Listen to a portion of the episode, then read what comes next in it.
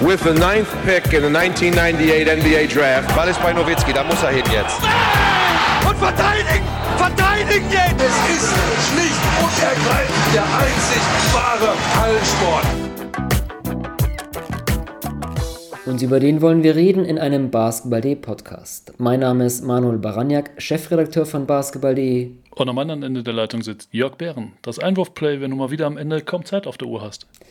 Jörg nimmt schon weg. Wir begrüßen euch zu einer neuen Ausgabe unseres BBL Festivals, aber diesmal nicht nur BBL. Vielleicht habt ihr es ja auch gesehen, das Euroleague-Spiel Mailand gegen München mit einem, ja, sehr diskussionswürdigen letzten Spielzug. Deswegen soll es heute eben nicht nur um die BBL, sondern eben auch um die Euroleague gehen. Im großen Fokus in dieser Ausgabe mal ja, ein Award Watch. So kurz vor der Hauptrunde wollen wir die Awards vergeben. Wir sprechen dabei über ja, alle Awards, die es eben auch offiziell zu vergeben gibt, die man wählen kann, aber auch U22-Spieler, die ja nicht von Medienleuten gewählt werden. Das machen wir trotzdem. Wir geben jeweils unsere Top 3 ab und wählen auch ein First und Second Team. Ähm, aber zu Beginn, wie angesprochen, Mailand gegen München, Jörg. Und ja, wir, glaube ich, sprechen direkt um das, über das letzte Play, oder? Ähm, ja, dein, dein reden, wir, reden, wir, über das letzte Play oder darüber auch, dass äh, James Gist vorher zwei Freiwürfe daneben macht, dann beim letzten Drive gefault wird, dann aber beide reinmacht wieder? Fand ich auch erstmal gut. Also zumal wir äh, James Gist ja auch in der Vorwoche hatten.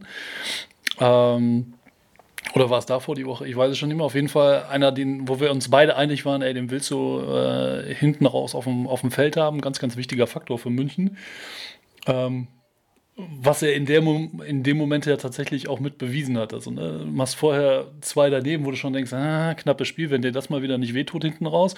Aber in dem Moment, wo, wo Mailand dann auch erstens knapp vorne ist und ähm, auch so mental so ein bisschen ne, im, im Aufwind ist oder halt gerade so, so Oberwasser hat, äh, kriegst du dann eben mit 1,2 Sekunden auf der Uhr die, die zwei Freiwürfe und die, die macht das safe rein. Das war vor der allerletzten Sequenz dann äh, definitiv eine, eine ganz, ganz starke ja, auch eine Szene. irgendwie seltsame Situation, weil irgendwie nach dem Delaney-Dreier, den, den die Mailänder vergeben haben, ja Schischko irgendwie erstmal so innehielt und dann auch die Bank, hey, irgendwie so. Hey, wir haben noch, wir haben noch Zeit.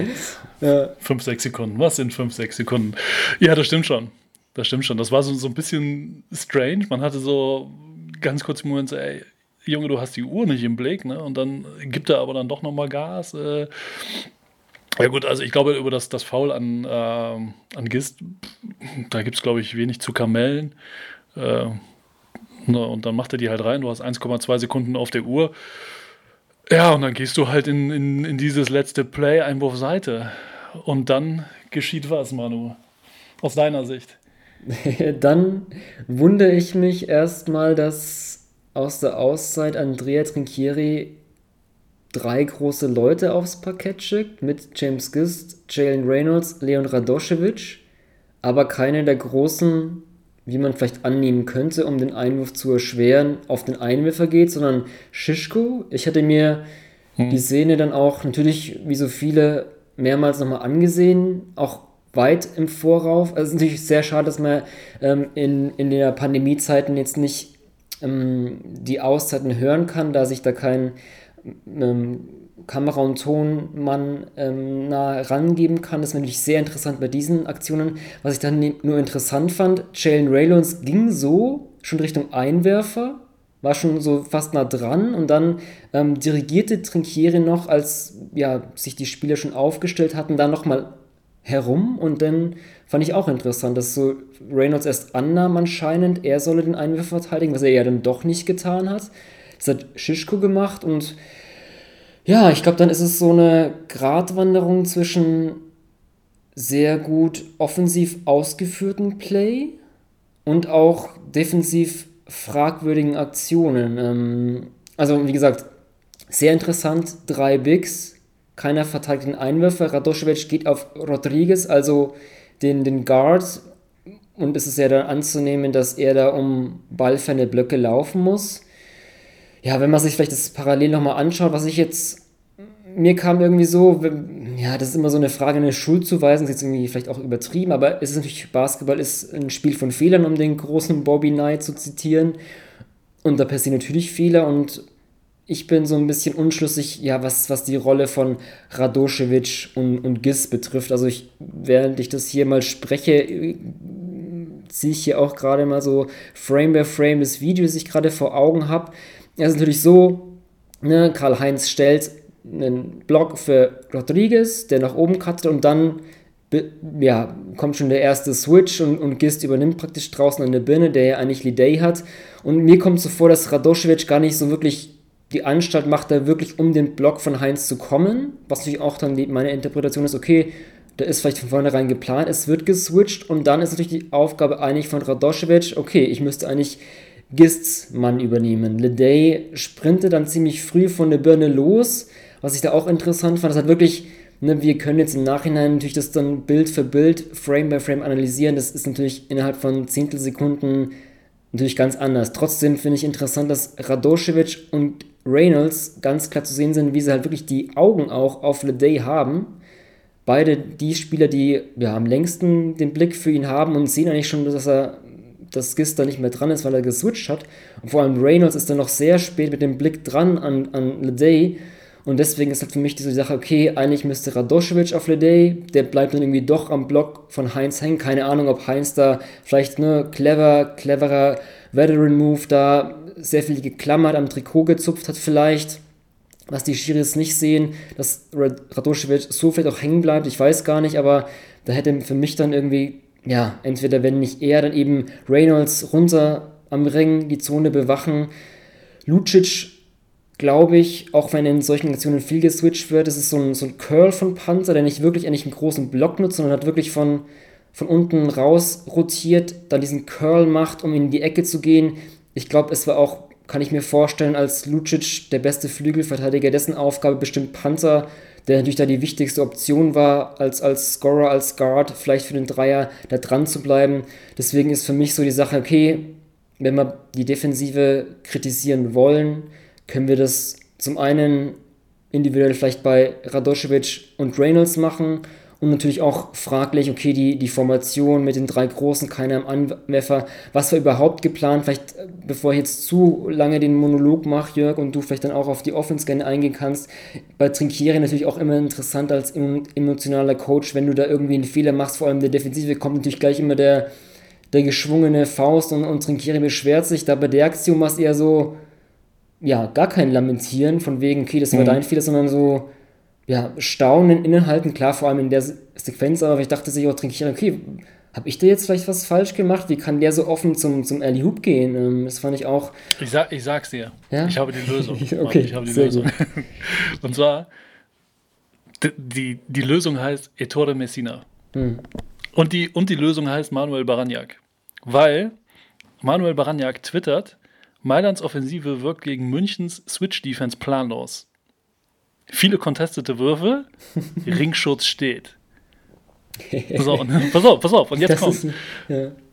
So, und ich will das nicht gegen dich verwenden, versteh mich nicht falsch. Nee, das ist ja, auch, ist ja auch. Nein, nein, es war ja auch so, es war ja de facto so, ne? Aber tatsächlich, also dieses letzte Play wirkt für mich, ne, alles retrospektiv, alles retrospektiv. Ich habe es mir auch 50 Mal erstmal noch angucken müssen, tatsächlich, weil es im ersten Moment, es sind nur diese 1,2 Sekunden, du achtest auf ganz andere Sachen und auf einmal schmeißt er den Ball Richtung Korb und Leday legt ihn rein und du fragst dich, wie zum Henker konnte das passieren überhaupt? Aber Mailand hat es tatsächlich geschafft, genau diese drei Dinge, die du, die du beobachtet hast ja auch und explizit genannt hast, die, die Mailand über drei Viertel des Spiels das Leben schwer gemacht haben, die haben sie knallhart ausgekontert. Ne, sie haben, sie haben genutzt, dass München switcht, wodurch sie halt ein, vor allem einen der Großen, nämlich, nämlich Reynolds, oben on top of the key, quasi rausgelockt haben, weil er eben auf den kleinen Switch, der hochkommt, ne, sie locken mit, mit Lucic, locken sie einen raus in die, in die Ecke Richtung Panther, was, was du beschrieben hast.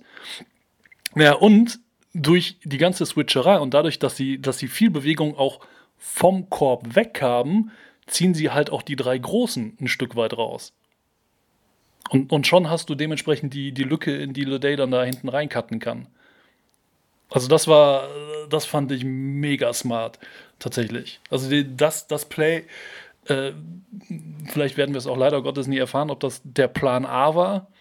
Ähm, aber es war definitiv mit auf dem Board, kann ich mir nicht, nicht anders Ja, vorstellen, also weil sie genau wussten, München wird switchen und wenn du switchst und du, du stellst dich halt smart auf, dann hast du irgendwo, hast du Grauzonen, in die du dann halt dementsprechend reingehen kannst. Äh, und die haben sie dann da oben halt tatsächlich ähm, mit Le Day perfekt gefunden einfach. Ja, ich glaube, Leday hat sogar auch dann im, im Postgame-Interview eben gemeint, das Play war genauso geplant.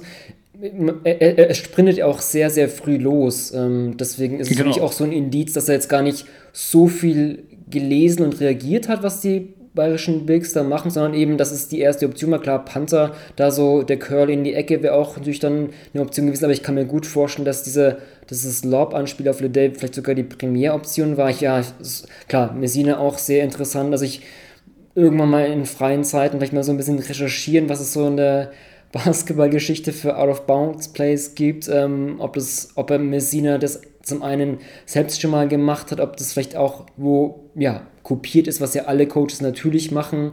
Ähm, sehr interessant. Ich hatte auch vor noch ähm, bei Twitter von, von Luca Basin, so jemand, der auch viele Plays macht, so ein, ja, nicht ähnliches, vielleicht übertrieben, aber auch so out of bounds mit, mit Backscreen hier und Lobanspiel von, ich glaube, Sibona Zagreb. Da gibt es natürlich unendliche Optionen, ähm, aber sehr interessant natürlich, ob es das Play schon mal in der Form gab. Ähm, ja, aber nee, vielleicht ganz kurz, um, um weiß nicht, ob wir ob das Play dann noch abschließen können. Mir kam dann auch so die Idee, okay, hätte vielleicht Rodrigo Pastore einfach eine Zone aufgestellt. Ich weiß nicht, ob du es ähm, damals mitbekommen hast. Ähm, Chemnitz, Ja, ja. Chemnitz gegen Bamberg damals, ähm, als sie ja 85, 82 gewonnen hatten.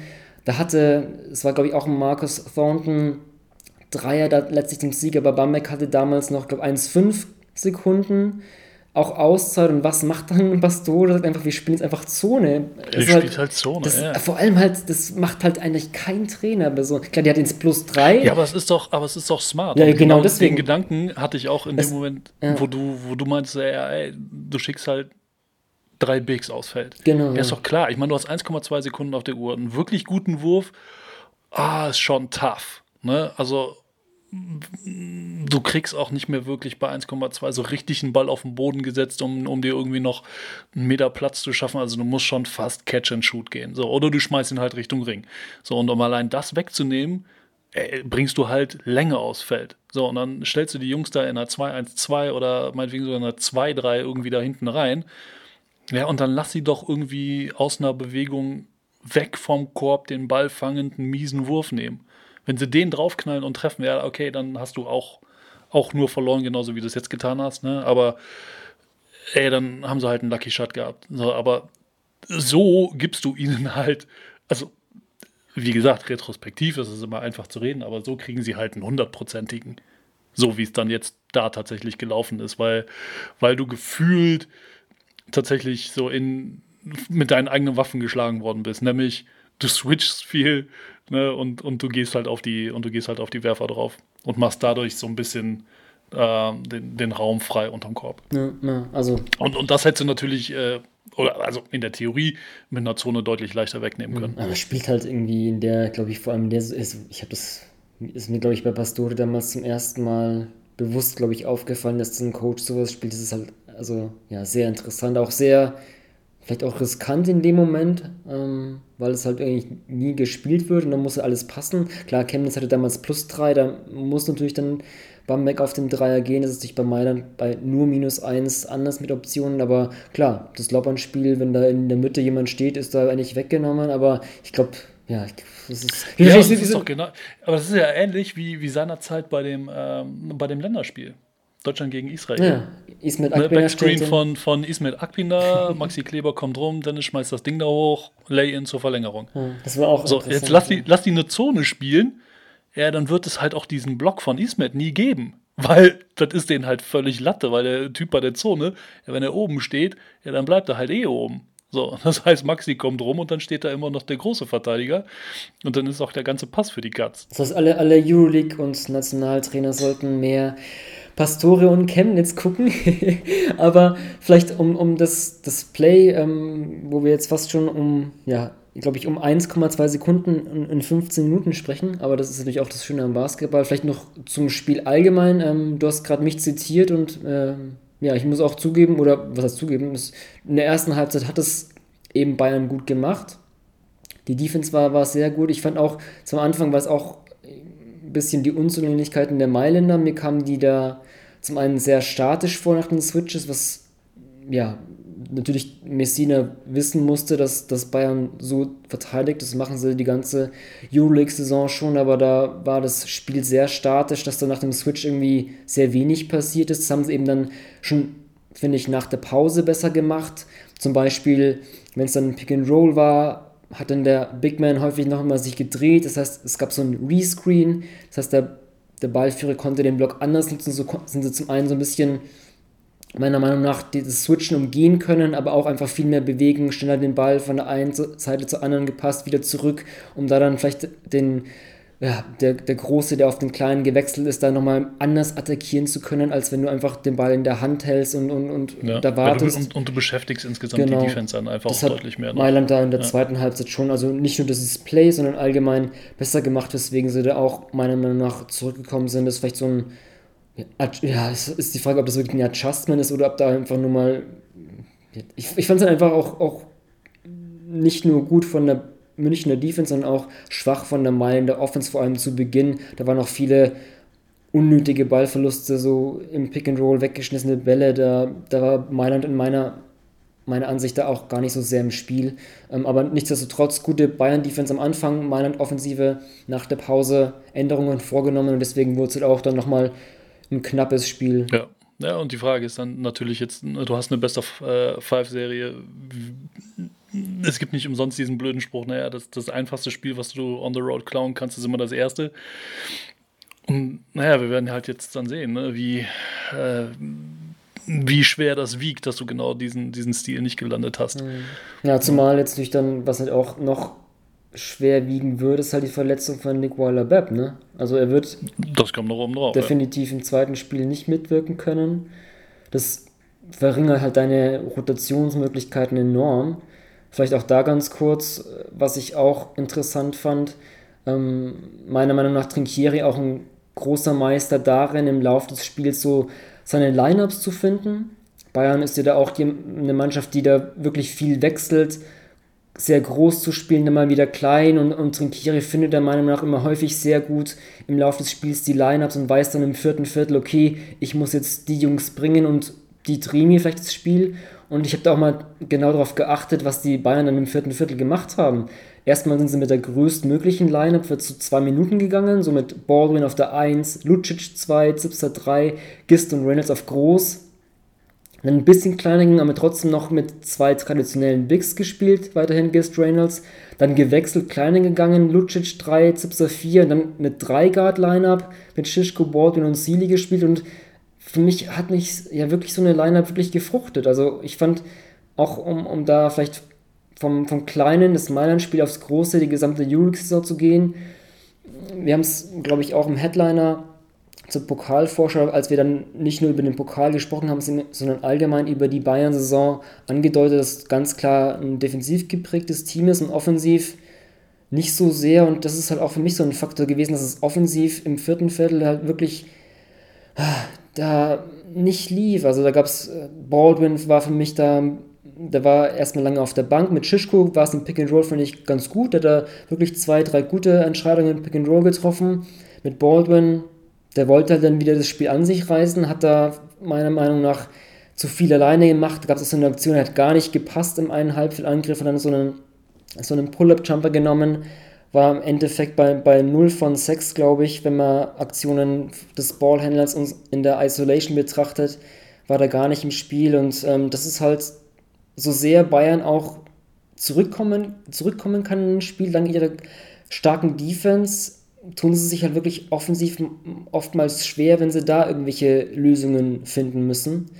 Und das war, fand ich, war, auch wenn wir natürlich jetzt viel über das letzte Play sprechen, dass Bayern das Spiel da irgendwie auch verloren hat, klar, haben sie natürlich auch Führung 1,2, ja, aber für mich, Ja, für mich halt auch, aber so, dass einfach offensiv bei Bayern einfach da sehr, sehr wenig ging im vierten Viertel. Ähm, also Mailand hat es aber auch gut gemacht. Also Bayern hat für mich jetzt nicht so dieses offensiv versierte Playbook, das man von Trinkieri bei Bamberger Zeiten kennt, aber es gab schon so einige, ja, das, was sie da so haben, haben sie halt schon ra rausgebracht. Also so ein Backscreen Pick and Roll mit Zipser als Backscreener ging nicht, kein Wurf, obwohl da eine andere Möglichkeit mit, mit einem Diagonalpass da, was Baldwin mal gut gemacht hat. Ich glaube, der Sealy-Dreier war das.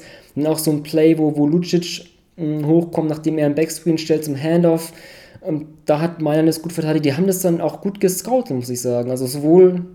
Ja, äh, ja. das stimmt. Ja, die, die, die sind aber auch einfach mies zu spielen, weil sie dir selber so viele unterschiedliche Looks geben können. Mhm. Ja, ja, also allein, allein, wenn du so ein allein wenn du so einen Kyle Heinz hast, kannst du mir erzählen, ich meine, wie willst du gegen den spielen? Das ist doch das ist genauso wie, wie äh, alle die, die äh, eher BBL als Euroleague bewandert sind. Da wird sich der ein oder andere noch an Jeff Gibbs erinnern. Mhm. Wie willst du denn gegen den spielen? Der Typ ist ein anders heißt Fünfer, der, der gefühlt doppelt, doppelt so breit wie hoch ist, aber trotzdem einfach gegen alles gegenhalten kann, was da rumläuft und dazu noch mobil ist. Das ist halt tough. Wie willst, also das ist halt so ein Matchup, da, da kannst du im Prinzip egal, was du dagegen schmeißt, da kannst du, da kannst du letzten Endes nur verlieren. Irgendwie. Also das, das ist halt, also das ist so eine Personalie, wo ich sage, das, die symbolisiert sicherlich sehr gut, äh, wie, wie, wie tough das da dann am Ende des, mhm. des Tages ist. Ja, oder so, so ein äh, Rodriguez, der auch eigentlich gar nicht im Spiel war. Ich glaube, der war bei null Punkten, yeah, und, und eine Minute vor dem dritten raus machte die dann wieder zwei wichtige. Ne? Ja, genau. Ja. So. Naja, äh, die Frage ist dann, äh, wie geht's da weiter? Müssen wir noch einen raushauen? Was, was machen wir aus der Serie? Also ohne Weiler Bepp. Also ich glaube, dass Mailand auch das zweite gewinnt. Dann wechselt die Serie nach München. Dann mal gucken, da kann ich mir schon vorstellen, dass, dass der München dann mindestens ein Spiel mitnimmt. Aber boah, gut, wenn wir einen raushauen müssen und du mich jetzt auf einen Tipp festnagelst, würde ich mal 3-1 Mailand tippen. Ach guck mal, wie einig wir uns sind, ja. Ich denke auch. Ja, ich denke auch, wie gesagt, ich glaube, dass also die beste Chance gewesen ist, äh, tatsächlich eins zu klauen, war jetzt Spiel 1. Also in Mailand eins zu klauen. Ich glaube nicht, dass sie sich äh, Spiel 2 nehmen werden.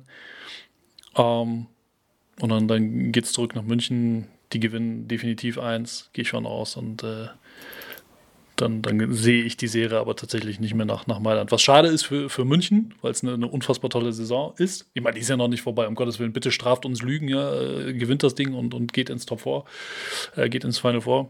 Aber äh, Mailand ist halt eine harte Nuss. Hm, ja. Gut, so viel mal ein Rückblick auf ein Spiel.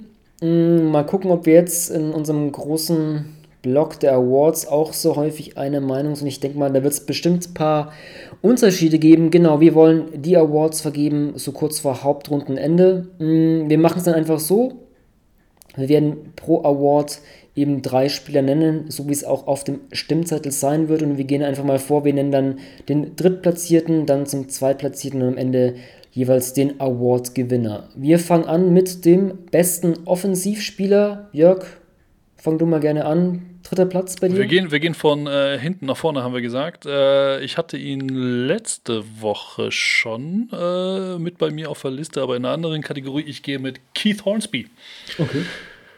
14,9 äh, Punkte ist jetzt nicht so ganz von schlechten Eltern, aber vor allem ist er einer der ganz, ganz wenigen im 50-40-90 Club.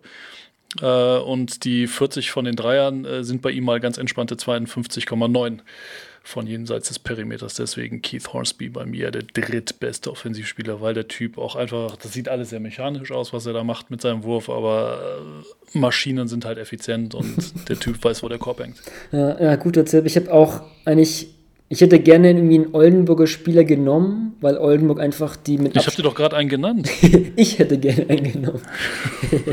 weil natürlich die, die beste Offensive, da muss halt irgendwie auch ein, ein einzelner Spieler rein, aber ich tat mich da irgendwie schwer, weil es irgendwie auch so eine, ja, so eine gut geölte Teammaschine ist. Und bei Hornsby war für mich so der Faktor, weswegen ich, oder weswegen er bei mir rausfällt.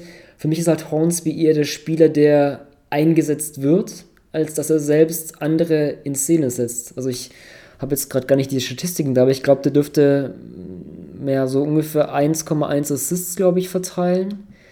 Ähm, ja, auch, viel ist es nicht. Ja, deswegen ist halt für mich so ein Faktor, hm, ich möchte dann irgendwie auch gerne einen Spieler haben, der auch noch die anderen in Szene setzt. Auch wenn Hornsby, wenn wir, vielleicht wenn wir irgendwie so Award aufsplitten würden in beste, beste On-Ball Offensivspieler und beste Off-Ball-Offensivspieler, kann man das so nennen, dann würde ich, dann wäre vielleicht so jemand wie Hornsby oder auch Eriksson vielleicht auch, auch gut dabei. Aber äh, auf jeden Fall bei den Quoten, ich glaube, der hat irgendwie, hat er irgendwie einen 50, 50, 90 Club, der hat einen eigenen, eigenen Club eröffnet da. Ja. Ähm, ja, deswegen kann ich den Tipp eigentlich jetzt auch nicht so viel wirklich kritisieren. Ähm, ich habe auf der 3, hm, das war so ein, ja, ich habe hin und her geschwankt zwischen den M&M's zwischen Michael Michalak und Matt Mobley.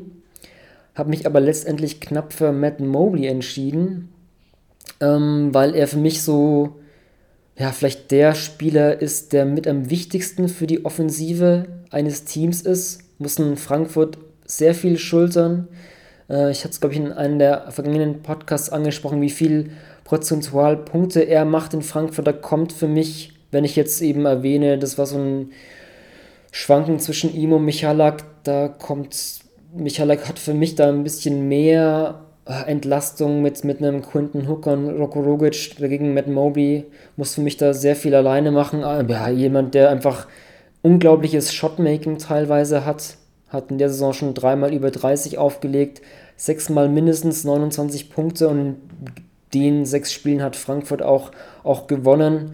Ähm, ja, hat vielleicht leicht bessere Dreierquote als Michalak. Ähm, ist für mich einfach so ein, so ein Zockertyp. Ist vielleicht klar, nicht immer so effizient, hat auch ein paar Ballverluste, aber da eben so viel machen muss in Frankfurt, ist es einfach für mich ja, eine ne-, Begleiterscheinung. Deswegen habe ich mit, mit Mobley einfach mal so einen, so Zockertyp in meine Top 3 gewählt deswegen auf die 3. Finde ich gut. Finde ich einen guten Pick. Das heißt, äh, du hast Michalak auf der 2? Nee, ich habe Michalak nicht. Okay. äh, ich habe Michalak auf der 2. Ah, okay. Äh, tatsächlich. Ja. Ähm, einfach, ne, ich, ich sag mal so, wenn du halt Topscorer der Liga bist, dann, dann ähm, gehörst du da meiner Meinung nach irgendwie in diese, in diese Diskussion mit rein, tatsächlich. Ähm, noch so ein bisschen dazu, äh, jetzt für alle, die nicht vor oh Gott, mittlerweile elf Jahren in Hamburg waren bei der U17 WM, äh, wo er damals mit Polen äh, gespielt hat, ähm, kam er halt als weitestgehend unbeschriebenes Blatt in die Liga und ähm, ja, der lief halt, lief halt halt ab, der weiß, wo der Korb hängt. Äh, knallt aber natürlich auch 7,8 Mal pro Spiel von draußen drauf. Äh, Volume Shooting, Baby. ähm, ja, aber ne, 20,9 Punkte äh, muss er halt auch erstmal machen und deswegen Michalak bei mir auf mhm. der 2. Ja, also wie gesagt, das war für mich so ein, zwischen Mobley und Michalak war das so ein Kampf um Platz 3, aber ich kann Michalak auch, auch verstehen. Also vor allem den Wurf, den, der hat so einen schnellen Release und wenn er da auch ja, teilweise der, der oh. Verteidiger wirklich dran klebt, schon, schon am, am Trikot zupft, der wirft, wird den Wurf trotzdem noch los und ähm, ja, auch auf jeden Fall dieses Shotmaking, das ich bei Mobley angesprochen habe, kann man auf jeden Fall auch bei, auch bei Michalak attestieren. Ja. Kann man auch nicht kritisieren. Ähm, ich hätte auch mir einen Spieler wie Wade Baldwin überlegt, aber um vielleicht auch so einen kurzen Exkurs zu machen, diese, ich nenne es gerne diese Unmöglichkeit der BBL Awards.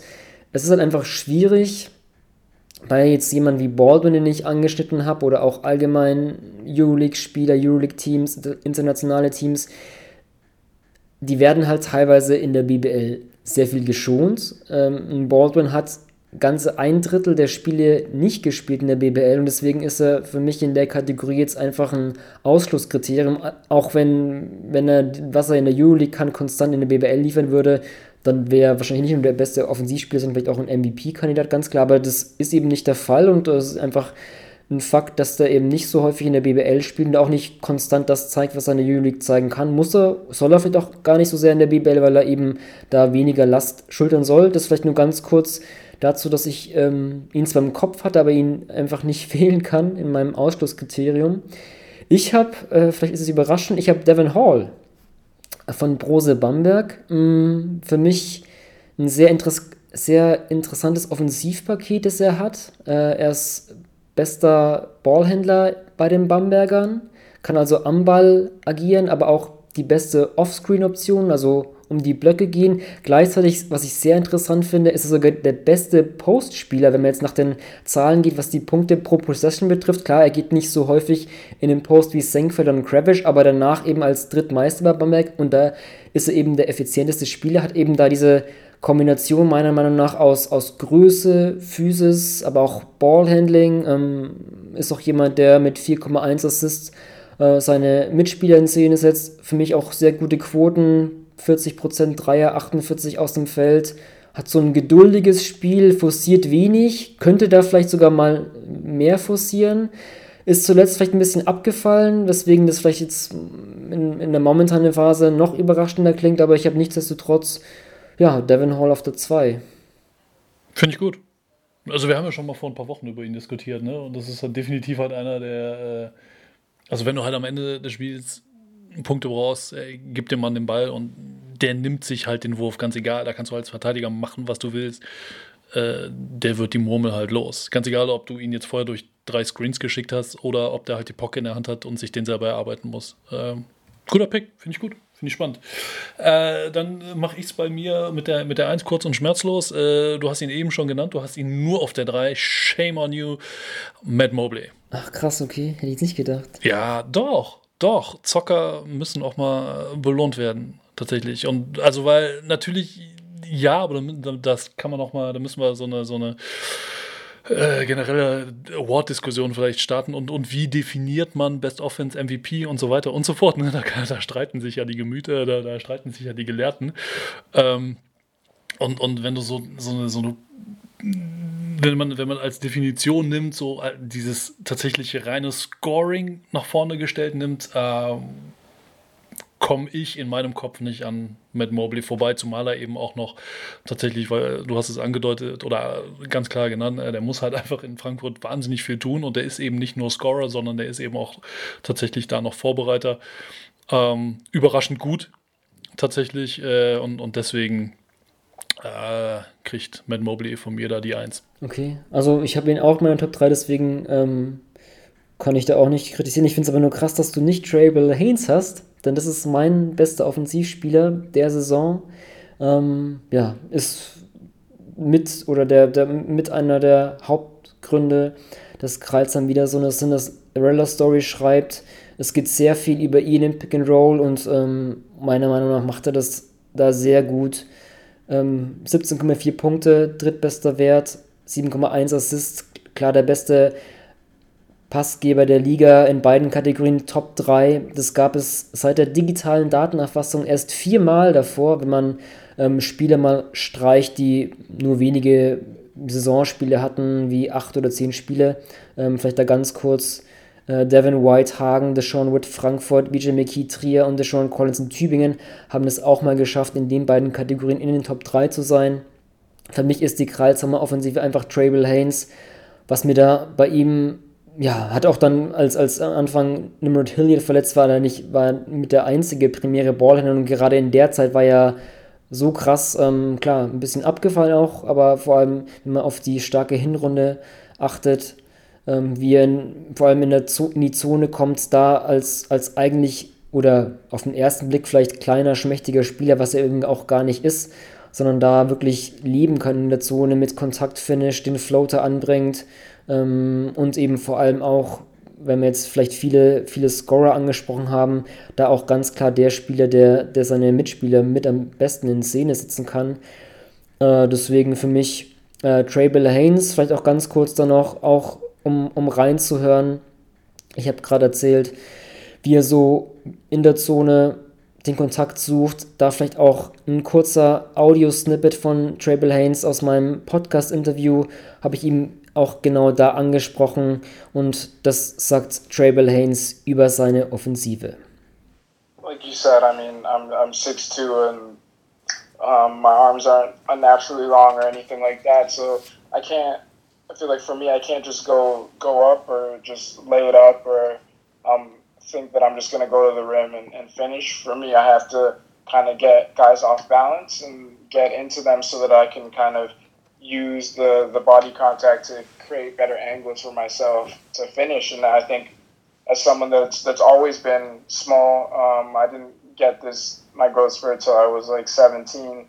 Um, so I've I've always had to find like quick ways or unique ways of just getting the ball up around around the rim, and it's something that I just spent spend a lot of time in doing and watching really really good guards, especially like NBA guards like Kyrie Irving and the way they they can they can score around the rim even though they're they're a lot smaller. Just trying to to copy that. But I think yeah, I just like creating body contact is, is important for me, especially against bigger guys, to get them off balance so that they can't block my shot or time it and really affect it. And then just having the body control is something that I think has come with just a lot of, of repetitions and a, a, lot of games. Obviously, I've been playing for, for a long time, so it's just something that after years and years and thousands and thousands of, of reps, you kind of just build up, and mm. the it's it just becomes kind of second nature. But for me, it's just I don't necessarily play to look for for fouls, but I look for the contact just to kind of make it easier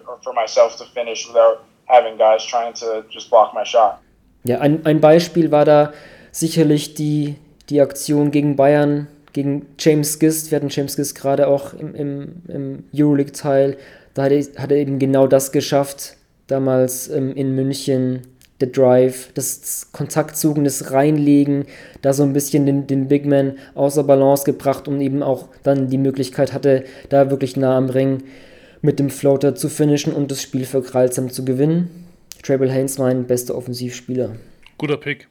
Kann ich mitgehen. Kann ich mitleben. Also tatsächlich allein auch, ne, weil das, du kriegst ihn auch nicht vom Korb abgehalten. Das ist ja das Ding. Also wenn der Typ zum Korb will, dann kommt er auch da an und naja gut, dann entweder kassierst du halt den Neger oder du schickst ihn an die Linie, ole ole, und dann legt er die halt von da aus zwei rein.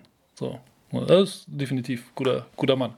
Hast du noch kurz, nur um ein paar Namen zu droppen, Honorable Mention, wie man es so gerne sagt, auf dem Award-Zettel, den man vielleicht noch ganz kurz erwähnen sollte? Oder? Ja, jetzt ehrlich gesagt ist, ist Trable Hens ja keine Honorable Mention, aber ich hatte ihn halt logischerweise auch auf der Liste. Er ja. ist halt jetzt nicht in meinen Top 3 gelandet, aber ähm, ich, glaub, ich glaube, dass wir, dass wir das Schöne dieses Jahr an der Liga ist, dass du viele unterschiedliche Scorer-Typen hast. Stimmt. Oder, off oder Offensivspielertypen, so mhm. muss man es vielleicht ja eher sagen. Ne? Also, dass du auf der einen Seite so totale Zockertypen hast, wie, wie Mobley und Michalak, die selber auch, wenn du sagst, ey, das ist das Label Zocker, die ja selber äh, völlig unterschiedlich dann doch wieder sind. Ja, und dann hast du auch, hast du aber auch so, so nicht komplett, aber dann doch ein Stück weit Gegenentwürfe, eben wie, wie einen Trey Bell Haynes. Ähm, sicherlich vielleicht auch, könnte man da nochmal einen Jalen Smith mit reinwerfen, der, der für Ludwigsburg auch das ein oder andere Spiel gerade hinten raus mal gewonnen hat, auf, auf unterschiedliche Arten und Weisen. Ähm, ne? Und dann, dann haben wir auch noch den, den einen oder anderen Big Man die dann eher mit ihren Fundamental, äh, Fundamentals um die Ecke kommen. Äh, also da, da, sind schon dieses Jahr echt sehr viele sehr, sehr coole, unterschiedliche Typen an Offensivspielern in der Liga ja. unterwegs. Ein Namen, den ich noch kurz ins Spiel bringen will, ist, wenn du die, die Klatschness von Jalen Smith ansprichst, wer wirklich sehr klatsch ist, ist Marcus Thornton von, von Chemnitz. Ähm, ich habe es auch, auch nachdem Malte Ziegenhagen auf Twitter den Respekt eingefordert hatte, ähm, da auch geantwortet, ähm, seine, seine Statistiken in der Clutch Time und ähm, was er schon alles für, für Game Winner oder Dagger hatte. Ja, sein, mit seinem Speed und dann dieser Unterhand-Korblege auch für mich einer der Moves sogar überhaupt in der BBL-Saison sehr schwer zu verteidigen. Deswegen für mich noch auch, auch auf, auf den erweiterten Zettel. Gut, wo, wo Offense ist, ist auch, die, ist auch Defense. Jörg, lass uns da am besten mit dem besten Verteidiger weitermachen. Hm, ja, fang du gerne wieder an. Auf, auf drei, wen hast du da? Äh, wir haben ganz viel über kleine Spieler geredet gerade. Ne? Das kann ja so nicht weitergehen. Wir müssen über die großen Jungs sprechen tatsächlich. Ähm, und da bin ich bei Derek Paden gelandet. Okay, interessant. Ich finde tatsächlich äh, einer der, der wenigen Rim-Protektoren, die wir so mhm. in, der, in der Liga haben. Ähm, hat zwar in, in der Statistik nur knapp über einen Block pro, pro Spiel, aber ist definitiv einer, der immer aktiv in der Zone ist, der da immer rumwuselt, immer rumhasselt ähm, und, und äh, einfach wahnsinnig viele, viele gegnerische Würfe äh, einfach verändert oder, oder halt auch Drives ändert. Weil du halt weißt, okay, der, der Typ ist mobil, der, der ist aktiv, der hat lange Arme, der geht dahin. Ähm, und deswegen, äh, und weil Barotti grundsätzlich zu kurz kommt, mhm. äh, abseits von Basti Doret, äh, Derek Parden auf der 3. Mhm. Hätte ich jetzt gar nicht auf dem Schirm, aber das stimmt. Ähm, so als, als Shotblocker ist mir auch oder, oder Ringbeschützer auch in Erinnerung geblieben. Ich hatte ihn, als wir zuletzt mal über die Most Underrated Players gesprochen haben, wo wir dann doch Bayreuth nicht haben zu kurz kommen lassen, da wir beide bei Bayreuth hatten, hatte ich ihn auch noch auf meiner, auf meiner Liste. Ähm, ja, nicht schlecht. Ähm, ja, wenn wir über, über Ringschutz sprechen, dann passt auch dann meine Nummer 3. Ich habe Ben Lammers. Ben Lammers, ähm, ich wollte, ich habe es gerade bei, bei dem Part über die besten Offensivspiele angesprochen, wo ich mir gerne einen Oldenburger ja, in die Top 3 genommen hätte, was ich nicht getan habe. Aber bei Berlin, äh, die beste Defensive, musste ich irgendwie in die Top 3 in Berliner packen. Hatte die mir da so einen Jonas Matisek, einen Luke Sigma überlegt, aber bin dann letztendlich auf Ben Lemmers gekommen, der äh, ja, das beste Defensivrating unter den Berlinern Spielern hat hält seine Gegner bei einer Wurfquote von 42% und das als, als Big Man, was natürlich dann, da viele Würfe am Korb verteidigt, wirklich ein starker Wert ist. Ähm, Shotblock auf jeden Fall. Ich finde, er macht es auch so gut im Pick and Roll, so genau dieses Timing zu finden zwischen, okay, ich gehe jetzt auf den, auf den Ballhändler drauf oder ich verteidige noch im Raum und warte kurz und erschwerte auch sowohl Würfe als auch Passmöglichkeiten. Ähm, und vor allem, ja, was wir im Post verteidigt, ganz, ganz starke Zahlen, auch, auch ja, die abrollenden Big Men hat vielleicht nur 19 Minuten, kann man sich dann so hinterfragen, okay, auch mit Berliner Julik. Ähm, hm, aber wie gesagt, ich wollte gerne einen Berliner in meiner Top 3 haben und bin da letztendlich auf, auf Ben Lemmers gekommen. Und du, und du hast einen guten gefunden. ja, es ist ja auch, nein, es ist ja auch tatsächlich so. Und vor allem ist er halt, äh, er ist halt auch tougher, als, als viele ihm, glaube ich, zugetraut mhm. hätten am Anfang der Saison. Ja, stimmt. Ne, weil, also, das wird jetzt mein Standardsatz, ne? Man möge es mir nicht übel nehmen, aber er sieht halt auch nicht nach viel aus. Also der sieht halt aus wie, ja, nein, ernsthaft. Also der, ne, der ist jetzt nicht super breit und, ne, und nicht so der, der Überathlet, aber der ist halt trotzdem, der ist halt trotzdem tough. Ja, und und äh, da, damit macht er, äh, macht er halt richtig Alarm da unten und gibt natürlich dementsprechend auch den, den kleinen Spielern wieder ähm, viel mehr defensiven Raum, in dem sie agieren können, in dem du halt weißt, naja, wenn der Ball halt irgendwie in den, in den Low Post geht vom Gegner, ja, der kann den halt da unten eins gegen eins verteidigen. Das heißt, du musst gar nicht so aggressiv irgendwie oder du musst nicht so viel helfen. Du kannst halt mehr beim Schützen bleiben. Solche Dinge beispielsweise spielt er ja alles durchaus, durchaus mit einem Faktor. Von daher, äh, Ben Lemmers auf der 3 bin ich völlig pari mit, finde ich, find ich total gut. Ähm, aber wo wir schon bei Berlin sind, dann machen wir es kurz und knapp und schmerzlos. Äh, auf der 2 ein Zweier, der mal ein Einser war, wo wir immer noch nicht wissen, ob er eigentlich ein Einser sein will oder doch bei der 2 bleibt, Jonas Matisek. Mhm. Mhm. Ja. Ja, du hattest das, ja schon... ist, halt eine, ist halt eine Zecke, was soll ich sagen? Also eine, eine positive Zecke, noch dazu ein Lefty. Ähm, ich habe ein Fable für Lefties. Äh, Wobei das jetzt, was seine defensiven Geschichten angeht, nicht so, nicht so der Faktor sein soll, aber ähm, tatsächlich, man möge sich angucken, wie Jonas Matisek teilweise gegnerische, gegnerische Screens äh, nicht, nicht äh, antizipiert, das ist das Wort, was ich gesucht habe, wie der, wie der Screens antizipiert und dann dementsprechend auch schon, bevor der Screen überhaupt steht, den Ball für einen Mann bearbeitet, sodass er nachher einen besseren Winkel hat, um, um über den Screen zu kommen.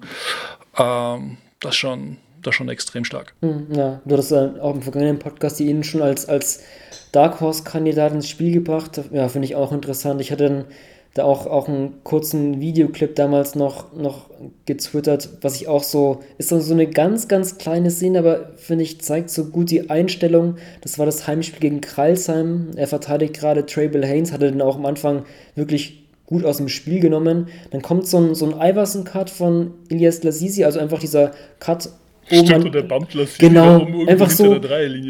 Normal bumpst du halt einen Spieler, wenn er irgendwie durch die Zone cuttet, irgendwie so und da ein bisschen was. Aber da halt da vorne und hatte noch Bell Haynes in Augen und nimmt die dann so eine mit. So dieses, das, ich finde, das war so eine Blaupause für diese Einstellung von Matisek. Dreckig ist vielleicht übertrieben, aber er, er lässt halt einfach. Nein, auch, aber das ist, er lässt ihn halt ist, wissen, äh, ja Ja, das ist so ein bisschen alte Tussli-Schule, tatsächlich. also, das ist so dieses, ja, lass den Gegner halt wissen, dass du da bist. Mhm. Ganz, ganz egal wann und wo und warum auf dem Feld, aber lass sie wissen, dass du da bist. Und sei es halt nur so ein Iverson-Cut äh, einen Meter hinter der Dreilinie. Ja. So, und wenn du, wenn du das, und wenn du genau solche kleinen Dinge 40 Minuten lang konsequent machst, dann hat das einen Effekt auf die gegnerische Mannschaft. Da kannst du mir erzählen, was du willst. Mhm, ja. Deswegen Matisek finde ich cool. Ja. Ähm, ich habe auf der 2 jemanden, den ich auch beinahe noch rausgestrichen habe. Nick Weiler-Bepp. Ähm, hat ja auch nicht so viele Spiele in der BBL gemacht, ein bisschen mehr als Bald und deswegen habe ich ihn reingenommen.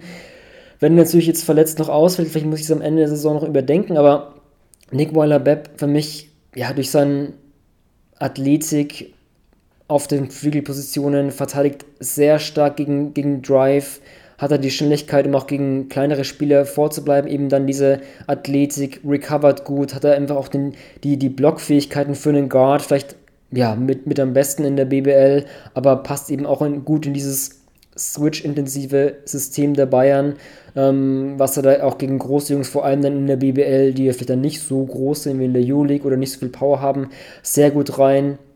Ähm, als ich, als ich den, den Trable Haynes in dem, in dem Podcast-Interview auch gefragt hatte, okay, was war denn für dich persönlich so der schwierigste Verteidiger in dieser Saison, hat er auch sogar Waller Bepp genannt. Vielleicht fällt da dann vielen auch die Aktion ein im Rückspiel äh, Kralzer München hatte ja auch dann, ähm, ja, Kralzer wollte nochmal zurückkommen, Bell Haynes Aufbau, Weilerbeb nimmt ihn auf und, und, schafft dann den, den, den Ballgewinn und äh, vollendet dann schön genüsslich mit dem 360-Dunk.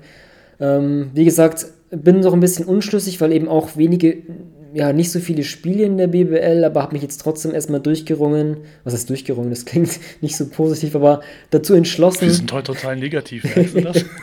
das Dann finde ich einen guten Pick, tatsächlich. Äh, also einfach auch, weil du, weil er die Mobilität hat, äh, eine kleinere Guards zu verteidigen. So, und dann, dann wird es halt bei, bei vielen tatsächlich sehr, sehr knifflig und äh, Trable Haynes ist ja nun mal erwiesenermaßen einer der besseren Guards in der Liga. Also, und wenn der dir halt attestiert, ey, das ist, macht nicht so wirklich Spaß, gegen, gegen Nick da ran zu müssen. Wenn du den Ball in der Hand hast, dann äh, hat das durchaus, durchaus Gewicht. Mhm. Finde ich gut. Finde ich einen guten Jetzt Pick. bin ich in, äh, gespannt, ob wir den gleichen haben, Jörg. Wen hast du auf 1? Wenn wir nicht den gleichen auf der 1 haben, Manu, dann haben wir ein persönliches Problem. Ich gehe mit dem Titelträger, der letztes Jahr gab es keinen Award, aber ich bin mir relativ sicher, er hätte, ihn, hätte da schon das äh, Triple voll gemacht. Ich bin bei Jorman Polas. Bartolo, äh, der deutsch-kubanische Wein, reift und reift und wird immer besser, spielt äh, die Saison seines Lebens kann Minimum mal vier Positionen verteidigen und ist meiner Meinung nach der absolute Hauptgrund, weshalb äh, Ludwigsburg die Defense spielt, die Ludwigsburg dieses Jahr nun mal spielt. Hm, ja, na, es war irgendwie auch, wenn man so denkt, Bartolo, John Patrick, das musste einfach früher oder später mal passieren. Ja, total bescheuert, oder? Dass sie nicht schon irgendwie vor drei Jahren auf die Idee gekommen sind, ey, der passt doch wie Arsch auf Eimer für ja. uns.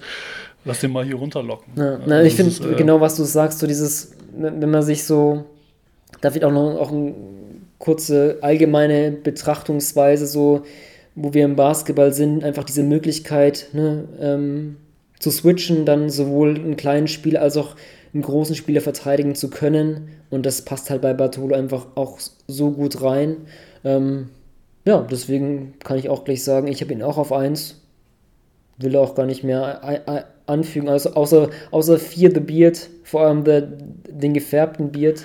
Also was für eine Wette er da verloren hat, äh, das weiß ich auch nicht. Da muss ich noch mal, dem müssen wir nochmal nachgehen. Aber tatsächlich sei vielleicht äh, an, an dieser Stelle ähm, als, als letzter Gedanke äh, angefügt, dass nicht nur du einen guten Gedanken hattest mit Jorman Pullers Bartolo und ich einen guten Gedanken hatte mit äh, Jorman Pullers Bartolo. Wir haben uns auch umgehört natürlich, wir haben ja Expertisen eingeholt und haben äh, beim besten Verteidiger des Jahres 15-16 bei Tess Robertson kurz mal nachgehört, äh, wen er denn dieses Jahr wählen würde.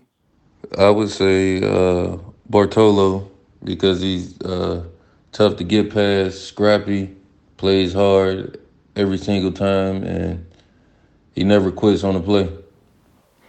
Siehst du, und äh, das ist der Grund, wes weshalb Jorman Pulas Bartolo auch dieses Jahr wieder der beste Verteidiger der Liga wird. Tatsächlich, wobei das allerdings tatsächlich auch, glaube ich, einer der, der Awards ist, der ähm, äh, der braucht so eine Zeit lang. Ich glaube, wenn du einmal, du musst, du brauchst so zwei, drei Jahre, um dir diesen, diesen Ruf als hartnäckiger Verteidiger zu erarbeiten und dann bleibt das, glaube ich, in vielen Köpfen einfach auch, auch haften. Was dazu führen wird, dass meine Honorable Mention in Max Di Leo ähm, erst nächstes Jahr bester Verteidiger wird. Ja, okay. Ja. Den, den wir beide äh, schädlicherweise nicht mit auf der Liste, aber sicherlich auf dem Schirm hatten. Genau, genau. Honorable Mention ganz klar. Ähm, ansonsten auch ja, so ein John Petruccelli, wenn er nicht verletzungsbedingt so viele Spiele verpasst hätte, wäre für mich auch ein ganz heißer Kandidat, auch, auch auf, auf den Top Award, ähm, finde ich ganz stark. Ein Haywood Highsmith bei Kralsam finde ich gut. Ähm, ansonsten, genau, die Leo auch auf jeden Fall. Das wären nochmal, sind meine, auch meine drei, ja, ähm, Kandidaten, die ich noch, noch sagen möchte. Mhm. Gut. Das soweit zur zum besten Verteidiger des Jahres. Dann kommen wir zum besten deutschen U22-Spieler. Ein Award, der jetzt nicht von oh den Gott. Medienleuten gewählt, oh Gott, Jörg, ich glaube, sondern von, ja. ja. von, nicht von den Medienleuten, sondern er wird gewählt von, ich habe das Gremium gar nicht ähm, jetzt genau von vor Augen. 18 Coaches. Ah, okay. Also das ist ja nicht cool. Äh, ja, das, das, das, ist, das aber richtig. ich glaube, du. Das ist richtig. Äh, also gewählt wird äh, von den 18 Headcoaches, von Bundestrainer Henrik Rödel und dem äh, sportlichen Leiter der Easy Credit BBL, Jens Staudenmeier. Gutes Gremium, 20 Leute, die allesamt Ahnung haben, ne? machen wir uns nichts vor. Aber ich frage mich, wer wählt diese Leute, auf die auf diese Liste kommen? Man muss dazu sagen, es gibt dann immer eine offizielle Liste. Dieses Jahr sind es sechs Kandidaten, die da draufstehen. Und unter diesen sechs Kandidaten wird dann am Ende des Tages gewählt, wer es wird. Und, und das, das ist, Entschuldigung, aber das ist eine Frechheit, wenn ich das mal so sagen darf. Also die Jungs, die da draufstehen, haben das allesamt verdient. Wir reden von Justus Hollatz, wir reden von Jonas Matisek, Malte Delo, Joshua Obiese, Bjarne Krauser und Len Schormann. So, pass auf. Und jetzt kommt der Rant. Wie kannst du auf diese Liste keinen Luc van Sloten draufpacken? Ja. Der Typ spielt 17 Minuten in Braunschweig, steht in wichtigen Phasen auf dem Spiel und steht nicht auf dieser Liste. Wie kannst du da einen Lukas Herzog nicht draufschmeißen, der letzten Sommer bei dem, bei dem Finalturnier in München wichtige Minuten für Ludwigsburg geht und auch jetzt ein, ein fester Bestandteil dieser Rotation ist? So, und, und nebenbei einfach mal äh, mehr Minuten pro Spiel sieht, als drei Leute die eben auf dieser Liste draufstehen.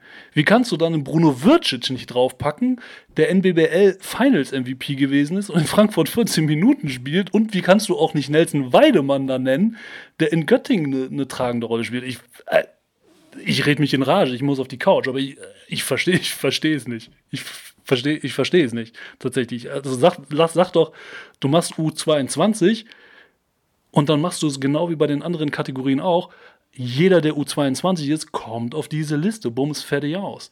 Mhm. Das, kann, das kann doch nicht so schwer sein. Ja. Also. Ich, ja, wenn, wenn so, man dann ich, schon jetzt so. Hab ich, jetzt habe ich, ich habe noch nicht genug gerantet. So, pass auf. Und jetzt, bevor wir dann am Ende dazu kommen, wer es gewinnen wird, und ich glaube, da, da sind wir uns wahrscheinlich relativ einig, aber unter Umständen führt dann sowas dazu, wie im Jahr 2018, 19, dass am Ende ein Franz Wagner U22-Spieler wird. Nichts gegen Franz Wagner. Guter, guter Spieler, ne? Wir wissen alle, was er jetzt äh, in, der, in der NCAA abreißt. Und der hat den Award auch, also der war damals unfassbar blutjung in Berlin, ja, und hat damals aufgelegt 4,6, 1,3, 0,5 in 12 Minuten. Ist für einen blutjungen Spieler völlig aller, aller Ehren wert. Aber dann hast du und der erzählte damals eben noch zu U22 einen Leon Kratzer, der einfach mal fast 10 und 7 auflegt in 20 Minuten bei 13,3 Effektivität.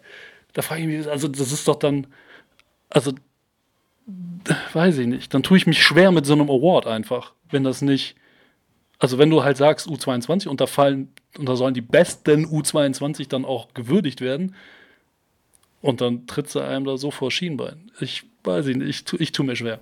Shame on you. Ja, ja, dafür sind die Awards auch da. Also, aber ich, ich verstehe es auch nicht. Also ich, ich habe diese Liste auch erst gar nicht auf dem Schirm gehabt und bin auch sehr, sehr überrascht. Äh, ja, ich, ich kann mich deinem Brand eigentlich nur anschließen. Das soll auch keine Kritik an die Spieler sein, aber wenn man, wie du schon meinst, so eine Vorauswahl trifft, warum macht man sie überhaupt? Und wenn man sie trifft, dann sollte man sie eigentlich dann wohl überlegt treffen. Deswegen ähm, springe ich gleich ein, ähm, Jörg, bevor du hier noch auf die, auf die Couch fällst und nicht mehr. roten Kopf. ähm, genau, eben jenen Spieler, den du genannt hast, Luke van Sloten, habe ich auf der 3. Ähm, ja, du hast schon erwähnt, ähm, er spielt einfach wichtige Rotationsminuten. Passt einfach so gut, finde ich, auch in dieses, weswegen ich auch persönlich gerne in der Top 3 habe, weil er einfach so perfekt für dieses Braunschweiger Projekt steht, die ja so sehr auf, auf ähm, deutsche Youngster setzen hat sich vor allem auch krass gesteigert, wenn man vergleicht, wie viel oder wenig er letztes Jahr in Fechter spielen durfte. Das hat sich beim Finalturnier ein bisschen gesteigert, auch gezwungenermaßen, aber ja, er hat einfach diese, diese Vielseitigkeit, ist so ein ganz für mich so, warum er so einfach so, so stark oder so viel Potenzial hat, diese, diese Point-Forward-Möglichkeit. Er spielt ja in Braunschweig jetzt sogar ja, meist auf der 4, weil ein Karim auf der 3 spielt, aber ist halt einfach auch so ein intelligenter Spieler, ähm, hat krass mit seinem Wurf begonnen, ist der ist leider ein bisschen abgefallen, der Dreier, aber vor allem Anfang der Saison fiel er so gut. Ähm, ja, Luke von Sloten ganz klar für mich auf die 3. Finde ich einen guten Pick. Um. Muss ich das dazu sagen? Nein, ich glaube nicht. Um ein bisschen, Nein, es, bisschen. Also genau aus den Gründen, die du, die du genannt hast. Das ist äh, halt eine, eine gute, spannende Entwicklung genommen und glaube ich für ihn den richtigen, ist auch, auch, der richtige Schritt gewesen, dann dementsprechend nach, nach Braunschweig. Äh, ich habe auf der 3 äh, einen alten Buddy von äh, Van Sloten und ja, ich weiß, er hat nur zehn Spiele gemacht, aber aus Prinzip Oh, der rote Kopf. Aus Prinzip Philipp Herkenhoff. Hm, okay. Der beste U22-Scorer, der beste U22-Rebounder, spielt von allen U22-Spielern die meisten Minuten, hat mit Abstand die beste äh, Efficiency. Ja, hat nur zehn Spiele gemacht, aber das sei mir für jemanden, den ich dann auf den dritten Platz, äh, auf dem dritten Platz die Bronzemedaille um den Hals hänge, dann auch völlig egal, weil tatsächlich diese zehn Spiele mir gereicht haben, um zu wissen, der Junge kann Basketball spielen. Hm. Okay, ja. Also ich hatte ja vielleicht, das kam, glaube ich, jetzt im Laufe des Podcasts schon durch, wo ich auf die Spiele gucke. Deswegen, wenn, wenn Wade Baldwins 20 Spiele nicht reichen, um bei den besten Offensivspielen aufzutauchen, muss ich Philipp Hergenhoff leider da auch streichen wegen 10 Spielen. Ähm, aber dass er da auf jeden Fall eigentlich hingehört, wenn er, wenn er konstant nicht wegen der Verletzung ausgefallen wäre, das ist keine Frage. Ähm, äh, auf zwei ein Spieler, der schon vorkam, deswegen muss ich da gar nicht so viel erwähnen, ist für mich Jonas Matisek. Ähm, ja, wegen seiner Defense einfach dieses, dieses 3D ähm, passt einfach sehr gut äh, von, ähm, sehr gut in das Berliner System von ihm. Ähm, irgendwie auch eine ganz klare Rolle, eine definierte Rolle. Äh, deswegen habe ich Jonas Matisek auf der 2. Gehe ich mit. kurz, und schwer, okay. kurz und schmerzlos. und äh, ich gehe fast davon aus, dass wir uns bei der 1 dann ebenso einig sind und wir nehmen an einem Mittwoch aus, auf und sagen Happy Birthday, Justus Hollatz. Happy Birthday. ja, wir, aber, wir, aber, wir, singen jetzt nicht. Aber nee, äh, nicht. also meiner Meinung nach, äh, also ab, auch völlig abgesehen von dieser Liste, die es da gibt, äh, glaube ich, für dieses Jahr ähm, kein Weg an, an Justus Hollatz vorbei als, als besser Nachwuchsspieler. Ja, absolut. Also wir hatten es ja auch im Headliner, als wir über Hamburg gesprochen hatten, da glaube ich, oder das war ja auch dieses Hollatz Matisek, wen, ich hatte damals die böse Frage gestellt, wen würdest, wer wäre eher im, im, im EM-Kader ähm, kommendes Jahr? Ich ging damals mit Hollatz, ähm, für mich auch, ja, entwickelt sich wirklich stark dieses einfach offensiv, diese Übersicht, jetzt schon diese Abgezocktheit für so einen jungen Kerl im Pick and Roll, was er für Diagonalpässe in die Ecke spielt, sehr stark. Auch finde ich mittlerweile verdammt wichtig für ein Playoff-Team, wenn du jetzt guckst, TJ Shorts, Max Di Leo, das Hollatz mit seinem Offensivspiel, mit seiner Größe, mit seinen Passfertigkeiten so wichtig. Ähm, mir gefallen diese, diese, diese Finesse ähm, am Ring, hat wirklich auch gute Athletik, das denkt man gar nicht bei ihm, aber das ist auch stark und äh, einfach wie er da finisht mit ganz viel English off the glass, um da noch ein bisschen Englisch reinzubringen. Ähm, ja, Offensive, aber auch Defensive nicht zu unterschätzen, aber vor allem, was er da jetzt schon als U22-Spieler für eine, für eine Übersicht im Pick and Roll hat, ist wirklich krass. Ähm, deswegen ganz klar für mich auch Hollatz 1, ja. Ja, guter Mann. Ansonsten, ich glaube, Honorable Mention, du hattest es am Anfang schon erwähnt, ich auch so, habe jetzt Malte Delo und Lukas Herzog, weil es einfach auch wichtige ja, Rotationsminus und Lukas Herzog auch, wenn man teilweise sieht, wenn dann er in der Endphase aufs Parkett kommt und ein Barry Brown zum Beispiel nicht. Das sagt ja eigentlich auch schon viel aus, ähm, wie, wie, wie JP seinem, seinem jungen Spieler da vertraut. Deswegen die beiden würde ich auch noch, auch noch in den Raum werfen. Ja, also ich glaube insgesamt auch das, also deswegen nochmal das, das Plädoyer für eine offene U22-Kategorie, weil wir einfach so wahnsinnig viele gute Jungs haben in der Liga.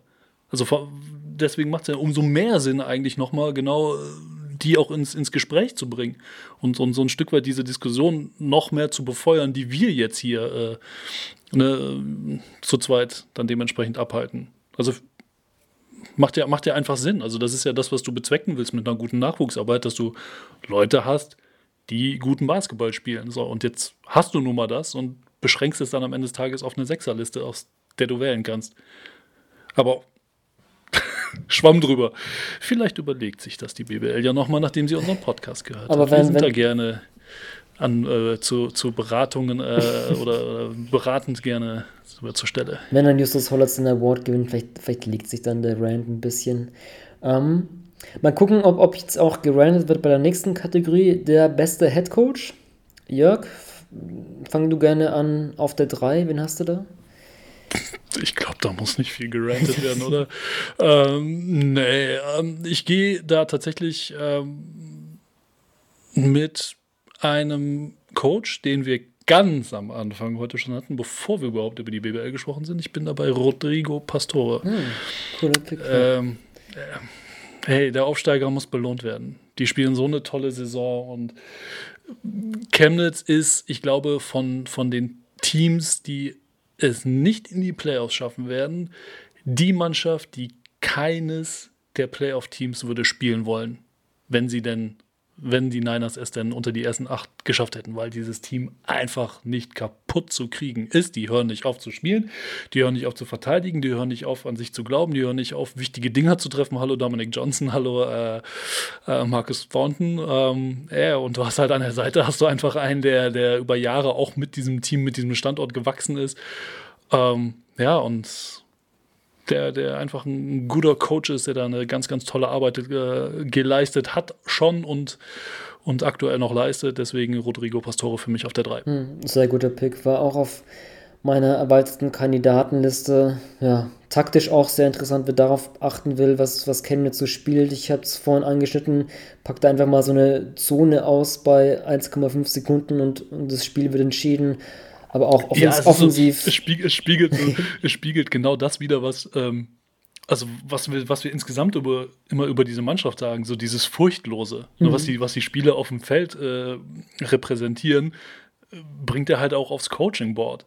So, ey, lass mal, lass mal ein unkonventionelles Play irgendwie äh, machen. Ne? Lass mal irgendwie was, was Überraschendes hinbringen, was vielleicht auch ein bisschen riskant ist. Ja, aber das, das äh, gibt dem Ganzen so die Würze. Sorry, ich habe dich unterbrochen. Nee, ach, kein Ding. Ähm, auch, auch, offensiv ist, äh, ich glaube, das ist jetzt ähm, im Podcast äh, zu, an, zu analysieren wäre ein bisschen schwierig, aber auch so ein Spielzug, ich hätte ihn auch mal auf, auf Twitter im Video hinterlegt, so ein Spielzug, das mit einer der meiner Favorite Plays in dieser BBL-Saison sind, wo alle fünf Spieler sich im Laufe des Spielzugs eben die Position verändern und wo so viel Finesse da ist. Also ich glaube, Pastore in den nächsten Jahren sollte man ganz genau verfolgen. Deswegen finde ich den Pick gut. Ich habe ihn aber trotzdem nicht in meiner Top 3, muss ich zugeben. Ich habe auf 3 Petro Kayes, der für mich zum dritten Jahr in Folge ja, ein Team anführt, das über den Erwartungen spielt vielleicht. Klar, bei Hamburg ist vielleicht ein bisschen mehr Etat da als bei Fechter in den vergangenen beiden Jahren. Nichtsdestotrotz musst du auch mal diese Spiele rekrutieren und da wird Kai es bestimmt auch ähm, ein Wörtchen mitgesprochen haben, vor allem wenn man mal den Kader diese Saison betrachtet und den in der vergangenen Saison, wo eben Hamburg ja da in seiner Premierensaison da auf dem letzten Platz vor Saisonunterbrechung stand. Das haben sich klar verbessert und eben auch diese Verbesserung ist auch für mich ein Grund, weswegen ich Petro Kaister nennen will. Auch ein Coach, der ganz klar seine Philosophie im Team übertragen kann. ein defensiv geprägtes Team, ähm, aber auch, auch offensiv eine gute Balance auf beiden Seiten. Zwar jüngst, ähm, gerade durch Pastores Chemnitz-Team, dieser Lauf gestoppt, nichtsdestotrotz Hamburg auch mit den Siegen, die sie da gegen Euroleague-Kaliber eingefahren haben, sehr, sehr stark und deswegen auch eine Handschrift von Kais, deswegen auf drei. Guter Pick, kann ich absolut. Also ich habe ihn tatsächlich dann am Ende des Tages nicht mal in meinen Top 3, aber mhm. nur ganz knapp ja. nicht eben. Das war auch so, bei mir war es so, Pastore Kais, mhm. Pastore Kais. Und mhm. ich finde dieses Überraschungsmoment äh, dieses Jahr spricht ein bisschen mehr äh, für Pastore, ja. aber Kais, ey, ganz klar, Wahnsinnscoach und auch tolle Geschichte mit Fechter, jetzt Hamburg sowieso. Ähm, aber wenn wir davon sprechen, dass jemand so sein, seine Philosophie auf die Mannschaft überträgt, ähm, dann äh, bin ich bei meiner Nummer 2 und Thomas Isalo mit den Kreilsheim Merlins, beziehungsweise Hackro Merlins Kreilsheim, so rum ist es ja richtig. Ähm, ja, der da auch einfach nach dem, nach dem Riesenumbruch im Sommer es trotzdem wieder geschafft hat, eine unfassbar gute und vor allem toll harmonierende äh, Mannschaft aufzustellen und äh, die, die haben ein Konzept, die wissen, was sie tun. Ähm, ja, und äh, wir haben es letzte Woche schon angesprochen, wo auch immer es für ihn in der Zukunft hingeht, da kann sich definitiv ein Verein freuen. Mhm, ja, ich habe ihn auch auf der 2. Ähm, nach dem Umbruch, nach dem Kaderumbruch in der Offseason, den die Kreilsheimer da zu bewältigen hatten, dann nochmal so gut zu rekrutieren und dieses System den Spielern mitzugeben. In dieser Saison vielleicht noch mehr defensiv stark als in der vergangenen Saison sehr beeindruckend. Ähm, war für mich auch, auch ein Kandidat, hm, eins oder zwei. Ich habe ihn jetzt nicht auch auf die zwei genommen. Ähm, ja, bin auch, auch Kreuzheim schaue ich auch, auch sehr gerne an, vor allem auch wegen Coach Isalu. Dann, Dann stellt sich die Frage, ob wir uns bei der 1 wieder einig sind. Wen, wen hast du auf 1? Ich nehme mal an, ähm, JP, John Patrick, den Coach des Tabellenführers. Ja, da auch vielleicht Abgänge zu verkraften. Marcus Knight, Nick Weiler-Bepp, Kadeen Carrington und trotzdem so stark hätte ich nicht erwartet. Ähm, es ist so ein bisschen die, die Thomas Isalo-Story, nur mit noch mehr Siegen. also, ja, wenn man es jetzt runterbrechen will oder, oder etwas überspitzt formulieren will, vielleicht sogar eher so gesagt. So tatsächlich, ne? Du verlierst Marcus Knight, du verlierst ja, im Prinzip so, so, so dein, dein Kern an, an Leistungsträgern oder ein Großteil deiner Leistungsträger ähm, Carrington etc. pp. Ja, und du kommst halt zurück und äh, ja, bist halt Tabellenführer, ziemlich, ziemlich souverän. Ne? Und hast auch da wieder, ähm, also schaffst es trotzdem auch junge Spieler einzubinden. Dann hast du einen Elias Harris, der dann relativ kurz vor Saisonstart dann auf einmal da aufläuft, wo, du, wo man vielleicht auch erst denkt, so, hä? Hm? Passt es? Passt es nicht? Und dann auf einmal, und dann funktioniert er und dann ist er weg. Ja, ach, guck mal, und dann holen wir übrigens einen ehemaligen MVP, in Jamal McLean, zurück. Und äh, ach ja, der hat übrigens das letzte Jahr gar nicht gespielt, aber es ist kein Thema, weil, ach guck mal, wir machen den wieder fit. Und dann holen sie noch Oscar, äh, Oscar da Silva dazu. Äh, also da, das ist schon, äh, also dass du, dass du auch als Coach in der Lage bist, solche Veränderungen im Laufe eines Jahres und, und mitten in der Saison, dass, also dass du das A mitträgst und B ganz bewusst forcierst und das funktioniert. Chapeau. Hm, ja. Ja, auch ganz klar ein Team, das man ist mittlerweile sogar der dienstälteste Coach, wenn wir jetzt die BBL-Teams betrachten, ist eher der Coach, der am längsten jetzt bei einem Verein ist. Ähm, wir haben es schon häufig thematisiert, wie eben da auch für Verteidigung steht. Äh, klar, bester Coach der Saison 2020-21 ist jetzt kein Lifetime Award, aber auch, was du jetzt gerade auch angesprochen hast, was ich auch eine gute Entwicklung finde in Ludwigsburg unter JP auch diese mittlerweile eben auch Fokus auf, auf die deutschen Youngster. Wir haben gerade einen ähm, Lukas Herzog angesprochen, der der Rotationsminuten sieht. Ähm, seine Söhne natürlich auch oder auch vergangenen Arya Luke Porti. Karim Jalo, als er ausgeliehen wurde, hat einen großen Schritt in Ludwigsburg gemacht.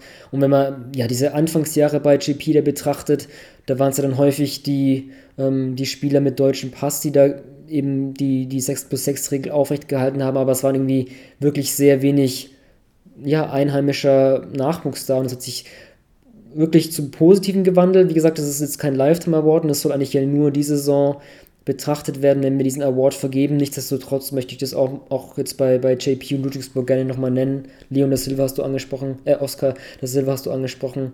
Ähm, deswegen auch, auch eine coole Geschichte. Deswegen auch JP auf 1, ja. Gut.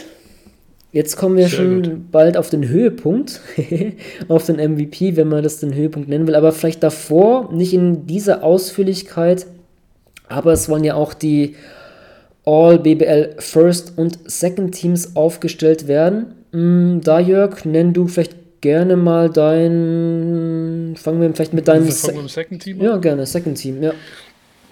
Äh, ich mache das ganz kurz und knapp und äh, schmerzlos.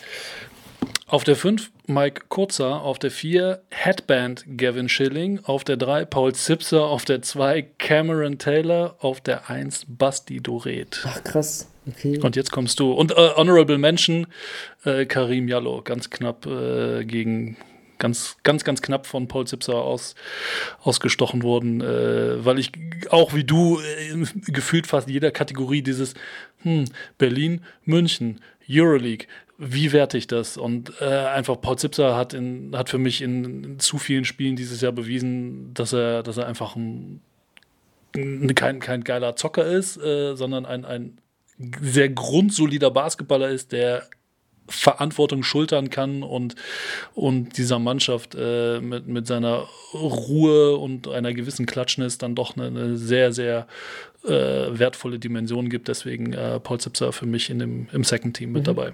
Ja, Zipser hatte ich auch überlegt. Ich finde es cool, du hast gleich drei deutsche Spieler in, in deinem Second Team. Gavin Schilling hätte ich jetzt gar nicht auf der Rechnung gehabt, auch ein, auch ein Basti Doret nicht. Das ist der drittbeste Rebounder der Liga. 7,4 Dinger. Nur weil er Headband trägt, sonst wäre er nicht in deinem Team. Na, na. nee, aber äh, mit Headband spielt er, glaube ich, noch mal besser. Ich glaube, da, da muss ich noch mal, da muss ich noch mal tief in die Stats-Kiste äh, greifen, um, um das auseinander zu klamüsern mühsam. Sehr cool.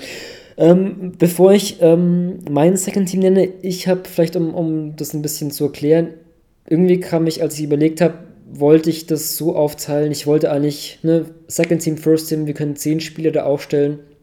Und ich hatte es einfach so gemacht, ich wollte, da ich so eine bisschen so eine Diskrepanz sehe zwischen Platz 8 und Platz 9, also den Playoff-Teams und den Nicht-Playoff-Teams, habe ich mir die Aufgabe gemacht, ich möchte eigentlich von jedem Playoff-Team mindestens einen Spieler in eines der beiden Teams wählen. Das vorweg. Äh, ich habe zwar Wade Baldwin aus Gründen nicht zum besten Offensivspieler gekürt oder nicht in die Top 3 gewählt, aber irgendwie einen Bayern-Spieler wollte ich unter besagten Gründen nehmen und nicht ganz stringent, meine Ausschlusskriterien, muss ich zugeben. Dafür, sind, dafür, werden wir nicht bezahlt und dafür sind wir nicht hier, um stringent zu sein.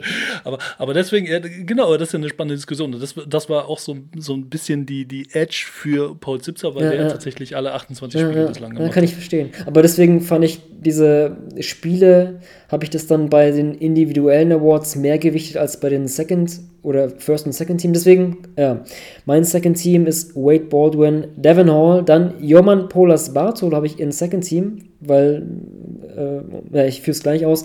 Ricky Paulding auf der 4 und Dylan Osetkowski auf der 5. Ähm, ich wollte von Ludwigsburg, um da schon vorzugreifen, gerne zwei Spieler auch in den Teams haben, wegen dieser wirklich imposanten Saison und dieser klaren Tabellenführung und Bartolo nicht nur aus Defensivgründen, du hast es auch angesprochen, spielt die beste Saison seiner Karriere. Und was ich bei, bei ihm auch krass finde, er trifft 41% seiner Dreier. Joman Polas Bartolo. Und das, Schlimme, und das Schlimme ist, Joman Polas Bartolo trifft sie nicht nur aus der Ecke. Er trifft sie mittlerweile auch von 45 Grad. Ja, das und das macht halt mir wirklich Sorge. Also Sorge, Sorge für die Gegner und ja. wo soll das noch hinführen? Ja, das finde ich auch halt. Also ich bei ihm auch, um da vielleicht äh, nicht jetzt zu ausführlich zu sein, aber zumindest ähm, um, um für einen Spieler da so ein Case zu machen, ist halt auch bei ihm interessant.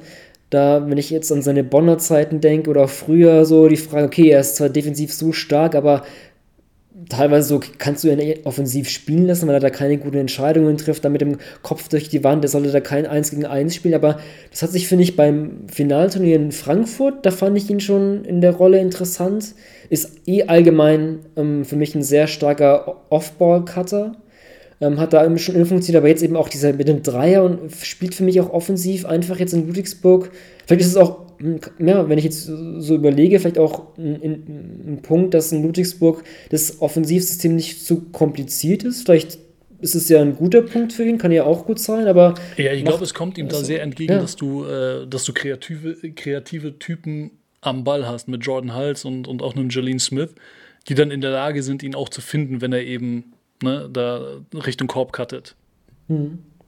Deswegen vielleicht nur, nur kurz dann ausführlich einen Case für ihn. Ansonsten bei Oldenburg gab es auch viele Optionen, aber da habe ich mich dann einfach mal für, für Paulding entschieden. Ähm, das, das ist mein Second Team.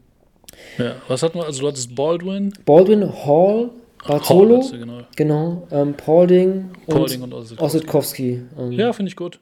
Lass mal, lass mal dein Second Team gegen mein spielen, dann schauen wir mal, schauen wir mal weiter, was, was Headband Gavin Schilling mit, mit Pauling auf der 4 anstellt. Ja, interessant. Zum Frühstück, Ricky, zum Ein Frühstück. Dreier gegen einen Fünfer ist ja auch ne, nicht schlecht eigentlich dann. Ja. Das stimmt. Nein, aber finde ich, finde ich, äh, nein, aber all- alles fünf ja Cases, die man absolut mehr als vertreten kann. Und auch Jungs, die äh, es durchaus, also nicht durchaus, die es ja definitiv verdient haben, was ja wieder auch, ein, auch wieder ein Beleg dafür ist, einfach wie, wie gut und wie breit die Liga ist mittlerweile. Also, dass wir, dass wir beide im Second Team komplett unterschiedliche Typen haben. Das stimmt, ja. ja. Aber vielleicht haben wir dann ein paar, paar Gemeinsamkeiten im, im First Team. Jörg, fang du gerne an. Ja. Äh, ich gehe auf der 5 mit dem Spieler mit der höchsten Effektivität in der BBL, nämlich David Kravish. Ich gehe mit dem besten Allrounder in Luke Sigma. Ich gehe mit dem besten Verteidiger in Jorman Polas Bartolo. ich gehe mit dem besten Vorlagengeber in Trey Bell Haynes, warum auch immer ich den nicht als, bei den besten Offensivspielern mit drin habe. Ähm, ne, aber ne, Stringenz etc. pp. Und ich gehe in äh, Jalene mit äh, Jalene Smith auf der 1. Ja. Ja, da haben wir auf jeden Fall drei Gemeinsamkeiten. Ich habe auch Backcourt, Jalen Smith, Trable Haynes. Dann habe ich äh, Cameron Taylor, den du in deinem Second Team hattest, habe ich auf der 3. Dann auch Luke Sigma und ich habe mich dann für einen zweiten Hamburger entschieden. Ich merke gerade, ich habe zwei Hamburger im First Team, das ist ja krass. Vielleicht soll ich es nochmal überdenken. Also nicht, dass es jetzt gegen Hamburg spielt, aber das ist ja schon, das ist ja schon heftig. Nee, ich habe jedenfalls Mike Kurzer auf der 5, ähm, der seinen Vertrag ja ähm, an diesem Mittwoch verlängert hat, was ja auch eine sehr schöne Geschichte ist. Ähm, ja, kurz, äh, ich, ja, das war auch schwer auf der 5. Ähm, Aber, aber du wirst lachen. Ich habe zuerst mein, mein First Team aufgeschrieben und den ersten Namen, den ich mir aufgeschrieben habe, war tatsächlich mal Kurzer. Okay. Weil der mir als, weil, ich, weil Fünfer ist, finde ich immer. Also, vielleicht ist aber auch einfach so, dass, dass, dass wir dann doch eine sehr Backcourt-lastige Liga sind, vielleicht. Ich weiß es nicht, kann sein. Ähm, aber als erstes fiel mir tatsächlich mal kurz ein. Ich habe den hingeschrieben, habe den Rest dann ergänzt und war dann bei meinem Second Team und dachte so, okay, wen, wen nimmst du denn da als Fünfer? Und habe dann mal überlegt und überlegt und kam dann auf David Kravish und dachte so, ey, das ist unfassbar. Der Typ ist einfach immer noch, und vielleicht ist das auch nur in meinem Kopf, aber gefühlt immer noch underrated. Ein Stück weit. Und ja. deswegen gehört er für mich, also für mich persönlich ins, ins First Team. Ähm, aber kann da auch völlig mit deinem Mike Kurzer gehen. Einfach, Ja, er ist halt eine Maschine, der Typ. Auf der 5 hatte ich auch, da könnte ich auch viele variieren. Also ich hatte da wirklich, ja, einen Mike Kurzer, ich hatte David Kravish auch auf der Liste, Ostkowski und auch einen Jalen Reynolds. Ähm, da ist halt wieder der Punkt, er spielt in der Bibel einfach zu wenig Minuten, aber das Krasse ist in den Minuten reißt er halt so krass ab. Wobei natürlich dann auch die andere Sache ist, okay, warum spielt er eigentlich so wenig Minuten? Ist es nur, weil er geschont wird oder ist es vielleicht auch, weil er dann nicht immer so konzentriert in der Verteidigung ist und ähm, ähm, naja, deswegen äh, auf der 5 extrem schwierig, war, war, war vielleicht die Auswahl am schwierigsten für mich, da wirklich ähm, den Center zu finden. Aber ja, ich kann noch mit deiner ersten 5 auf jeden Fall auch leben. Aber Cameron Taylor auf der 3, finde ich gut. Ja, also vielleicht, ähm, um da jetzt auf den Höhepunkt zu kommen, ähm, übrigens, übrigens, Cameron Taylor, meiner Meinung nach, einer der besten Two-Way-Player. Habe ich äh, die Tage auch noch Ja, bei stimmt. irgendeinem Spiel, fiel es mir auf. Ich glaube, das, was er mit dem Block gewonnen hat am Ende. gegen Berlin war vielleicht, da hat er auf genau, jeden das Fall war das, viel. genau, das war das zweite Spiel gegen Berlin. Ja, ja. Ähm, wenn mir wieder auffiel, okay, wahrscheinlich müssen sie den nach Abpfiff direkt erstmal ab ins Sauerstoffzelt.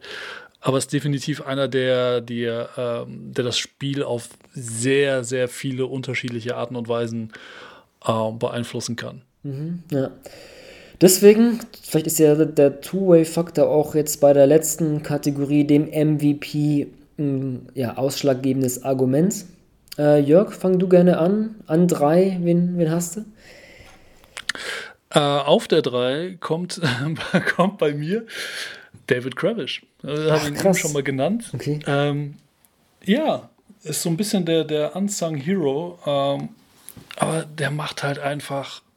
Es ist halt diese, diese wahnsinnige Effizienz tatsächlich. Ne? Der, der, der macht nur das, was er kann und der macht nur das, was er soll. Ähm, 13,5, 8,3, noch ein paar Assists dabei. Äh, schlechter Reim, der war nicht so gewollt.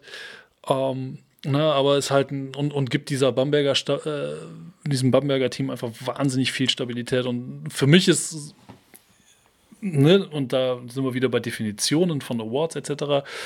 Ähm, ich, stelle mir immer die Frage, wie gut ist das Team, wenn du denjenigen, den Spieler rausnimmst? Und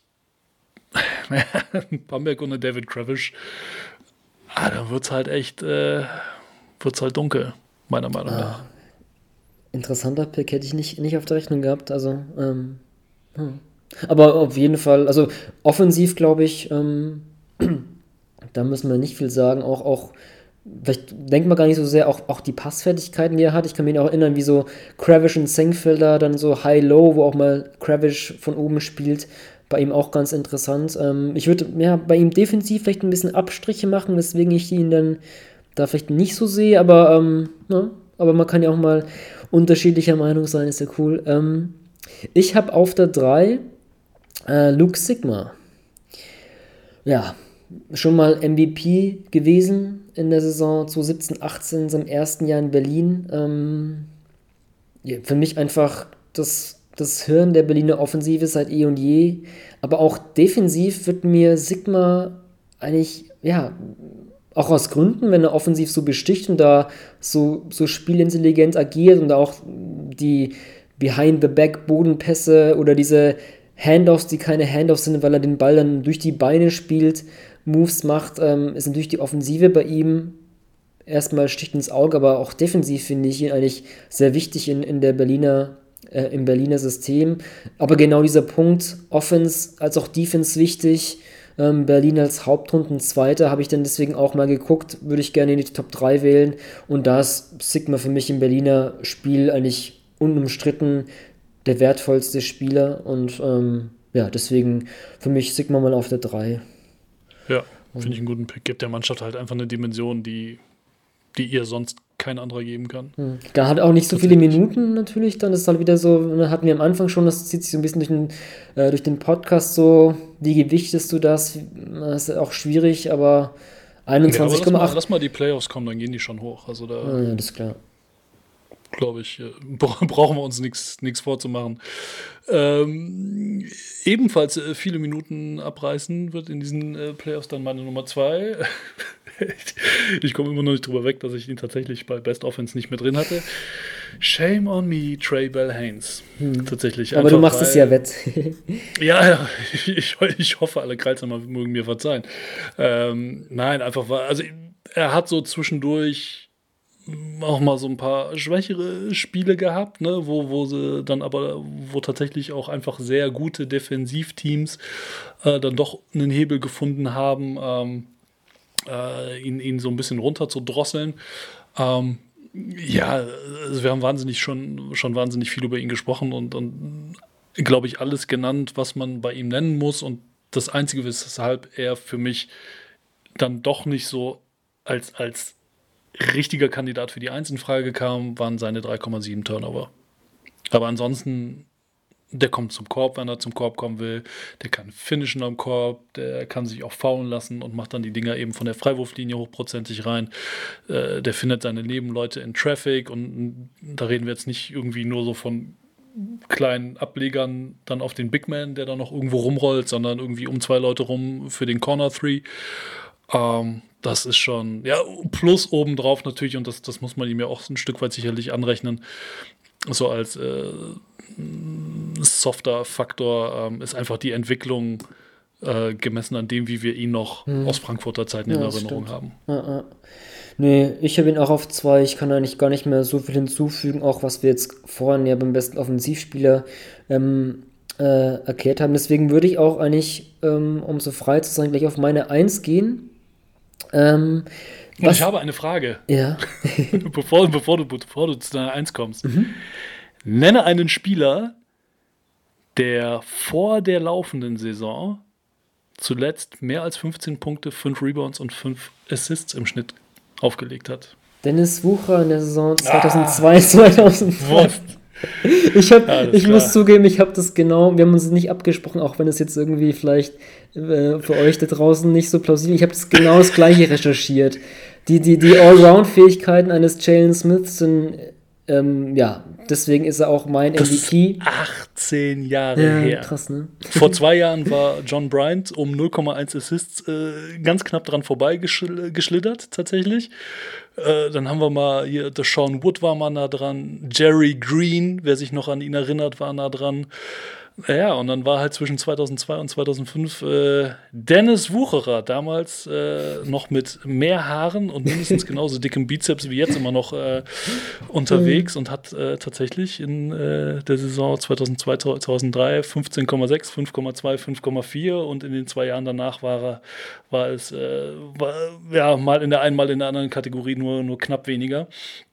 Ähm, aber es geht eben nicht um Dennis Wucherer, aber es geht ein Stück weit auch um seine Zahlen und es geht um Jolene Smith. Ja. Ja, also ich glaube, vielleicht mal Basic müsste da eigentlich auch ziemlich nah an diesen 15,55 gewesen sein, glaube ich. Aber nee, also. Der ist in der Regel dann eher am, am äh, Scoring, glaube ich, Ja, ja. tatsächlich mal ja, gescheitert. das Ja, ja. stimmt. Ja. Nee, das, also ich meine, Also das- gescheitert ist jetzt Gescheitert. auch übertrieben, ne? Aber auf hohem Niveau. Genau. Ähm, nee, ist immer, ich glaube, am Anfang der Saison hatte er auch äh, Jalen Smith lange Zeit sogar die Ludwigsburger bei den Punkten, Rebounds, Assists, Steals und Blocks angeführt. Dann wurden die Blocks ein bisschen weniger, dann kam Jamal McLean rein. Aber das ist einfach auch, ähm, sind zwar jetzt einfach diese einfachen, absoluten Statistiken, aber sie zeigen einfach deutlich auf, was für ein Allrounder er ist. Du hast vorhin erzähl, äh, gesagt, dass ähm, Cameron Taylor einer der besten Two-Way-Player ist. Für mich ist Jalen Smith der beste Two-Way-Player der Saison. Deswegen für mich der MVP. Und zuletzt, ähm, also für mich war es auch so ein Anfang, Anfang der Saison so ein Rennen zwischen ihm und, und Trey Bell Haynes. Ähm, dann haben beide auch vielleicht offensiv ein bisschen, bisschen nachgelassen. Bei Smith der Wolf, das, das ja auch zugegebenermaßen eine, eine Baustelle von ihm ist. Ähm, wobei der nicht hässlich ist, ne? nee. Also, der ist ja, der ist ja nicht. Es ist- Ach Gott, es ist ein bisschen, ich finde ein ja bisschen. Mann auf hohem Niveau hier, ne? Aber Nee, nee, ach, ach, ach ja, bei, beim MVP kann man ja schon auch, auch ins Detail gehen, was kritisieren. Nee, es, ich finde ihn ein bisschen langsam im Release. Das ist natürlich auch dann schwer, um den dann loszuwerden. Er muss dann, er kann zwar gut diese, finde ich, diese, diese Sidestep und, und Step Step-Back-Bewegungen, aber die muss er sich vielleicht auch aneignen, weil ich finde halt den, den, den Release und diese Mechanik ein bisschen langsam. Aber das ist jetzt wirklich, also ist Und ja es auch. ist kein, es ist nicht so der, der pure Jump. Nee, das gar nicht, Es ist ja, nicht so stimmt. dieses so hochgehen, höchster Punkt, pop up. Ne? Es ist so dieses im, im Aufsteigen Hm. werfen.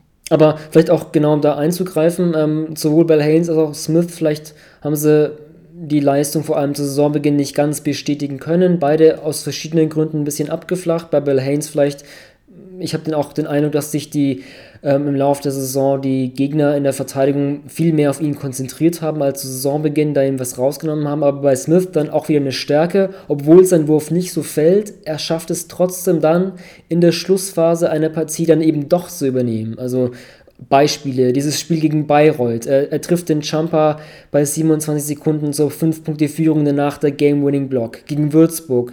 Er ist 1 von 6 bei, bei den Dreiern, dann trifft er 2 von 2, entscheidet das Spiel. Gegen Oldenburg ein Dreier getroffen in der Schlussminute. Gegen Hamburg ein Jumper auch in der Schlussminute. Ähm, das nur die Spiele ähm, seit Ende Februar. Auch wenn ich jetzt noch äh, gegen Berlin, gegen Kreis und gegen Bamberg äh, Anfang der Saison. Also auf jeden Fall, er hat die Fähigkeiten, Klatsch zu sein und eben auch dieser Punkt, okay, wo fällt nicht? Punkt A, er kann halt dann das Spiel einfach woanders beeinflussen, wegen seinen Two-Way-Fähigkeiten. Und Punkt B, er kann halt trotzdem dann, obwohl der Wurf nicht fällt, in der Klatschzeit eben doch treffen. Und ähm, ja, deswegen für mich ganz klar der MVP, Jalen Smith. Ja, also ich glaube, ich glaube, äh, es gibt wenig Saisons, äh, wo es so klar war, finde ich. Also ja, Trey Haynes ist definitiv ein Case, aber wenn du sie dir dann nebeneinander legst, also gerade was, was ihre Konstanz angeht dieses Jahr, also Und auch defensiv finde ich, defensiv ist Ja, Smith dann klar also der bessere Spieler als Bill Haynes. würde mir, würde mir jetzt spontan äh, kein Journalist in Deutschland einfallen, der, der sagt, ja, aber da musst du doch ganz klar Bell Haynes wählen. Also, Gibt's eigentlich, ne, gibt's eigentlich, apropos, gibt's eigentlich in, in, in- der NBA gibt's ja seit einiger Zeit, ähm, werden ja die Listen öffentlich gemacht. Ähm, Ich finde das so gut. also wir, Also, wir, ni- also nicht, um irgendwen an den Pranger stellen zu wollen, um Gottes Willen, ne? Der Herr bewahre. Aber einfach nein, aber dass du, dass du einfach siehst, so, ey, wie ist so das, das, das, das Stimmungsbild und, und wie denken die Leute? Ist doch auch gut. Also das, das treibt ja dann auch so ein bisschen die Diskussion an. Ja. Ne? Also gut, wir haben jetzt gerade eh unsere ganzen Listen öffentlich gemacht. Ob die so eins zu eins dann ähm, am 34. Spieltag noch bestehen, vielleicht gibt es da ein paar Änderungen, aber ich glaube, bei, bei Smith wird sich auf keinen Fall was ändern. Wahrscheinlich auch bei zwei Bell Haynes. Ja, glaube ich was auch gar nicht. Ähm, Also ich sehe da nicht, nicht viel, was da, ähm, was da, was da wird passieren können. Und tatsächlich, was ich bei ihm sehr beeindruckend finde, äh, und das, das spielt eben in, in diese 15-5-5-Kategorie mit rein, ist, dass er tatsächlich wohl äh, letztes Jahr bei, bei Marcus Knight äh, gut zugehört hat, äh, der nämlich immer mal gesagt hat, Great Guards always rebound. Äh, und, und wenn du das tatsächlich über die komplette Strecke einer Saison aufrechterhalten kannst, ähm, ne, und, und ja, mit, mit Pineapple 1,95, was er hat, äh, dann eine, da deine fünfeinhalb Dinger runterpflückst, ähm, ja, dann, dann ist das einfach ein Zeugnis davon, dass du halt konstant gut am Brett arbeitest und das, das gibt einer Mannschaft wahnsinnig viel. Also das, das ist, das ist ja, hat ja so dann diesen, diesen Down-Trickle-Effekt, ne? Einfach, weil du, du kannst dich dann als Großer mehr darauf konzentrieren, einfach deinen Mann auszublocken und musst nicht nur gucken, ey, wo kommt dann die Pocke runter, sondern du weißt, okay, du hast noch einen kleinen, der, den, der auch den Buddy hat, um, um zum Rebound zu gehen. Ne? Du hast dann einen, einen, der, wenn er den Rebound abgreift, der kann direkt den Fastbreak starten und muss nicht erst noch umständlich die Sekunde rumgucken, wo ist denn jetzt mein Outlet. Das, das, das hat ja noch viel mehr Ebenen, die dann, die dann eben dazukommen. Und dann hat er halt auch noch die Passfähigkeit, nach dem Rebound, den er abgegriffen hat und den Fastbreak, den er gestartet hat, den gut cuttenden Johann Paulas Bartolo oder wer auch sonst da immer frei sein mag, äh, dementsprechend zu finden. Ne? Oder halt se- selber abzuschließen. Also wie gesagt, das sind ja wahnsinnig viele Ebenen, die da bei ihm zusammenkommen. Ähm, und, und das hat so in, in dieser Dimension, in dieser Ganzheitlichkeit dieses Jahr in dieser Liga kein anderer Spieler. Ja, das ist doch ein guter Schlusswort für den finalen Award. Ähm, ja, wir haben auch keinen kein Mist, kein Mist ähm, hier gewählt, wenn ich mal sehe, du hast Kravish, Bell Haynes und Smith bei den Top 3, die sind auch jeweils in deinem First Team. Bei mir auch ähm, Smith, Bell Haynes und Sigman mein First Team. Das ist doch schon mal eine, eine Stringenz, die da auch wichtig ist. Ähm, Wir haben es ansonsten- geschafft. Ansonsten, ich habe gerade vielleicht auch da noch kurz Honorable Mention ähm, vorhin erzählt, ähm, den ähm, Two-Way-Player-Faktor erwähnt. Mm, Cameron Taylor hat so in den letzten, letzten Phase ein bisschen, bisschen Auftrieb auf meinem Stimmzettel bekommen. Nicht, dass ich ihn jetzt in die Top 3 wählen würde, aber zumindest bei den Honorable Mention würde ich Cameron Taylor zumindest mal noch erwähnen. Ähm, ansonsten Oldenburg München muss ich zugeben, dass sind mir die Teams einfach zu ausgeglichen, um da, ja, auch wenn die Tabellensituation auch natürlich auch immer ein Faktor ist und die da oben dabei sind, fällt es mir da schwer, einen Spieler rauszunehmen, um den da wirklich ähm, in die Top 3 der, der MVP-Diskussion ähm, einzuführen. Äh, schwer. Ja, absolut. Und weil wir, weil wir diese Woche noch keinen richtigen Hot-Take hatten, Okay. Naja, dann, du Ja. hast einen Rant, aber der war ja schon mal nicht schlecht. Ja, ja, ja, ja, ja, es tut mir auch ein bisschen leid, aber eigentlich auch nicht. Aber tatsächlich, äh, weil wir bei Cameron Taylor sind, äh, ich prognostiziere, wo auch immer Pedro Calles nach Hamburg hingehen wird und wann auch immer das sein wird, Cameron Taylor geht mit. Okay. Okay, das muss man sich merken, weil vielleicht sind es ja ein paar Jährchen, wobei. Aber was, was ist jetzt, wenn Kayas bleibt und Cameron Trailer jetzt, jetzt schon in der Offseason Nee, dann bleibt. Der Ach bleibt. so, er bleibt, weil Kayas bleibt. Also, Ich, glaub, ich glaube, dass äh, Cameron Taylor der neue Max DiLeo ist. ah, ja, echt, okay. Nicht schlecht. Sehr schön. Gut, das war jetzt eine, ähm, ja, viele Awards, noch mehr Namen, die wir genannt haben, aber das macht ja die Award-Diskussion auch hoffentlich aus. Ich finde, ähm, ja, klar, es ist immer schwierig. Und dann nochmal, vielleicht kurz noch, ja, allgemeingültig, äh, ne, wie gewichtest du das mit BBL, U-League immer schwer. Aber ähm, nichtsdestotrotz finde ich es gerade wichtig, ähm, auch sowas zu diskus diskutieren, weil es eben auch da eben um, um Stärken, Schwächen von Teams, Spielern geht und ähm, das auch einfach eine Wertschätzung auch sein kann. Deswegen sollte man meiner Meinung nach im BBL-Diskurs auch diese Awards nicht irgendwie ins Lächerliche ziehen oder untergewichten, sondern einfach irgendwie was dafür tun, sei es durch Diskussionskultur, durch Podcast oder sonstiges eben, die doch mehr zu gewichten. Das ist mein Plädoyer für Awards, ähm, auch wenn es nur individuelle sind, aber ja, nichtsdestotrotz. Ähm, Jörg, hast du vielleicht zum Abschluss, wie bei vielen Podcasts, die wir haben, noch irgendwie Tipps fürs Wochenende, ähm, die ja, Spiele ein Rausschmeißer? Ein Rausschmeißer, äh, ja. Nee, ausnahmsweise ja, ein Tipp fürs, fürs äh, baldige Wochenende, nicht für dieses Wochenende, aber fürs Wochenende 15. 16. Mai. Wir haben letzte Woche eine Top 4 Vorschau geliefert und die war zwar nicht komplett für die Cuts, äh, aber hat leider Gottes nicht stattgefunden, da die BG Göttingen in Quarantäne musste. Beste Grüße an dieser Stelle nach, nach Göttingen. Äh, kriegt die Zeit gut rum und bleibt bitte, bitte alle gesund. Äh, nicht nur in Göttingen, sondern überall, wo ihr uns hört. Ähm, und das Top 4 wurde bereits neu angesetzt für den 15.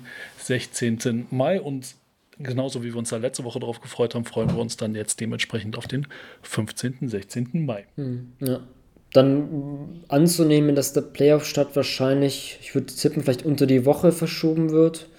Ähm, normal 9. Mai ist ja das Hauptrundenende, der 34. Spieltag, an dem alle Teams spielen. Ähm, hoffen wir mal, dass es nicht zu viel mehr Spielverlegungen kommt, dass es dann diese Woche Pause gibt. normalerweise starten ja die Playoffs dann am Wochenende nach dem letzten Hauptrundenspieltag. Vielleicht beginnen dann die Playoffs an einem Dienstag, Mittwoch Doppelspieltag. Mal gucken. Was ich auch interessant finde, um da jetzt nicht noch ein neues Fass aufzumachen, aber es ist ja auch, sollte, wir hoffen es alle nicht und ich will es auch nicht, nicht, nicht, nicht jinxen, aber wenn es jetzt wieder verschoben werden müsste, würde das Top 4 der Saison 20, 2021 vor die Saison 2021-22 verlegt werden. Ähm, wenn es so wäre, dann wären es natürlich auch ganz, ganz andere Kader, was auch ziemlich krass ist. Aber das ist, ich will es nicht verschreien, das, das soll nicht passieren. Ähm, ja, vielleicht, um auf den Spieltag zu bleiben, vielleicht auch interessant Gießen gegen Ludwigsburg. Offense gegen Defense. Gießen hatte in den letzten Heimspielen eine ganz gute Figur gemacht, hat ja München geschlagen und zuletzt zumindest das andere Euroleague-Team Berlin am Rand der Niederlage. Für die geht es ja wirklich um, um noch viel, haben ja, Auftrieb bekommen, meiner Meinung nach. Ludwigsburg auch ja, zuletzt teilweise sich ein bisschen schwer getan wie gegen Teams wie gegen Bayreuth oder Göttingen. Vielleicht geht da ja bei, bei Gießen wieder was. Das wäre das Spiel Samstag 18 Uhr. Ansonsten klar, Bayern gegen Berlin, Sonntag 18 Uhr ist natürlich ja, der, im, Fokus. Oldenburg gegen Ulm 18 Uhr auch interessant. Ähm, da gibt es einige Optionen. Euroleague, ähm, nicht zu vergessen. Genug Basketball. Ähm, March Madness ist nicht vorbei im April sozusagen. Es geht erst richtig los in der BBL mit vielen Spieltagen am Ende. Das soll gewesen sein an euch da draußen. Schickt uns gerne auch eure Tipps bei den Awards. Ähm, haben wir irgendwen vergessen? Geht irgendein Tipp gar nicht? Ähm, welche MVPs, First Teams? Ähm, ja, sendet uns da gerne eure Meinung, eure Teams, eure Awards ein. Das soll es gewesen sein. Wir hören uns dann bestimmt noch vor dem Playoff-Beginn, vor dem Hauptrundenende. Bis bald. With the ninth pick in the 1998 NBA Draft. Ball ist bei Nowitzki, da muss er hin jetzt. Und verteidigen! Verteidigen jetzt! Es ist schlicht und ergreifend der einzig wahre Hallensport.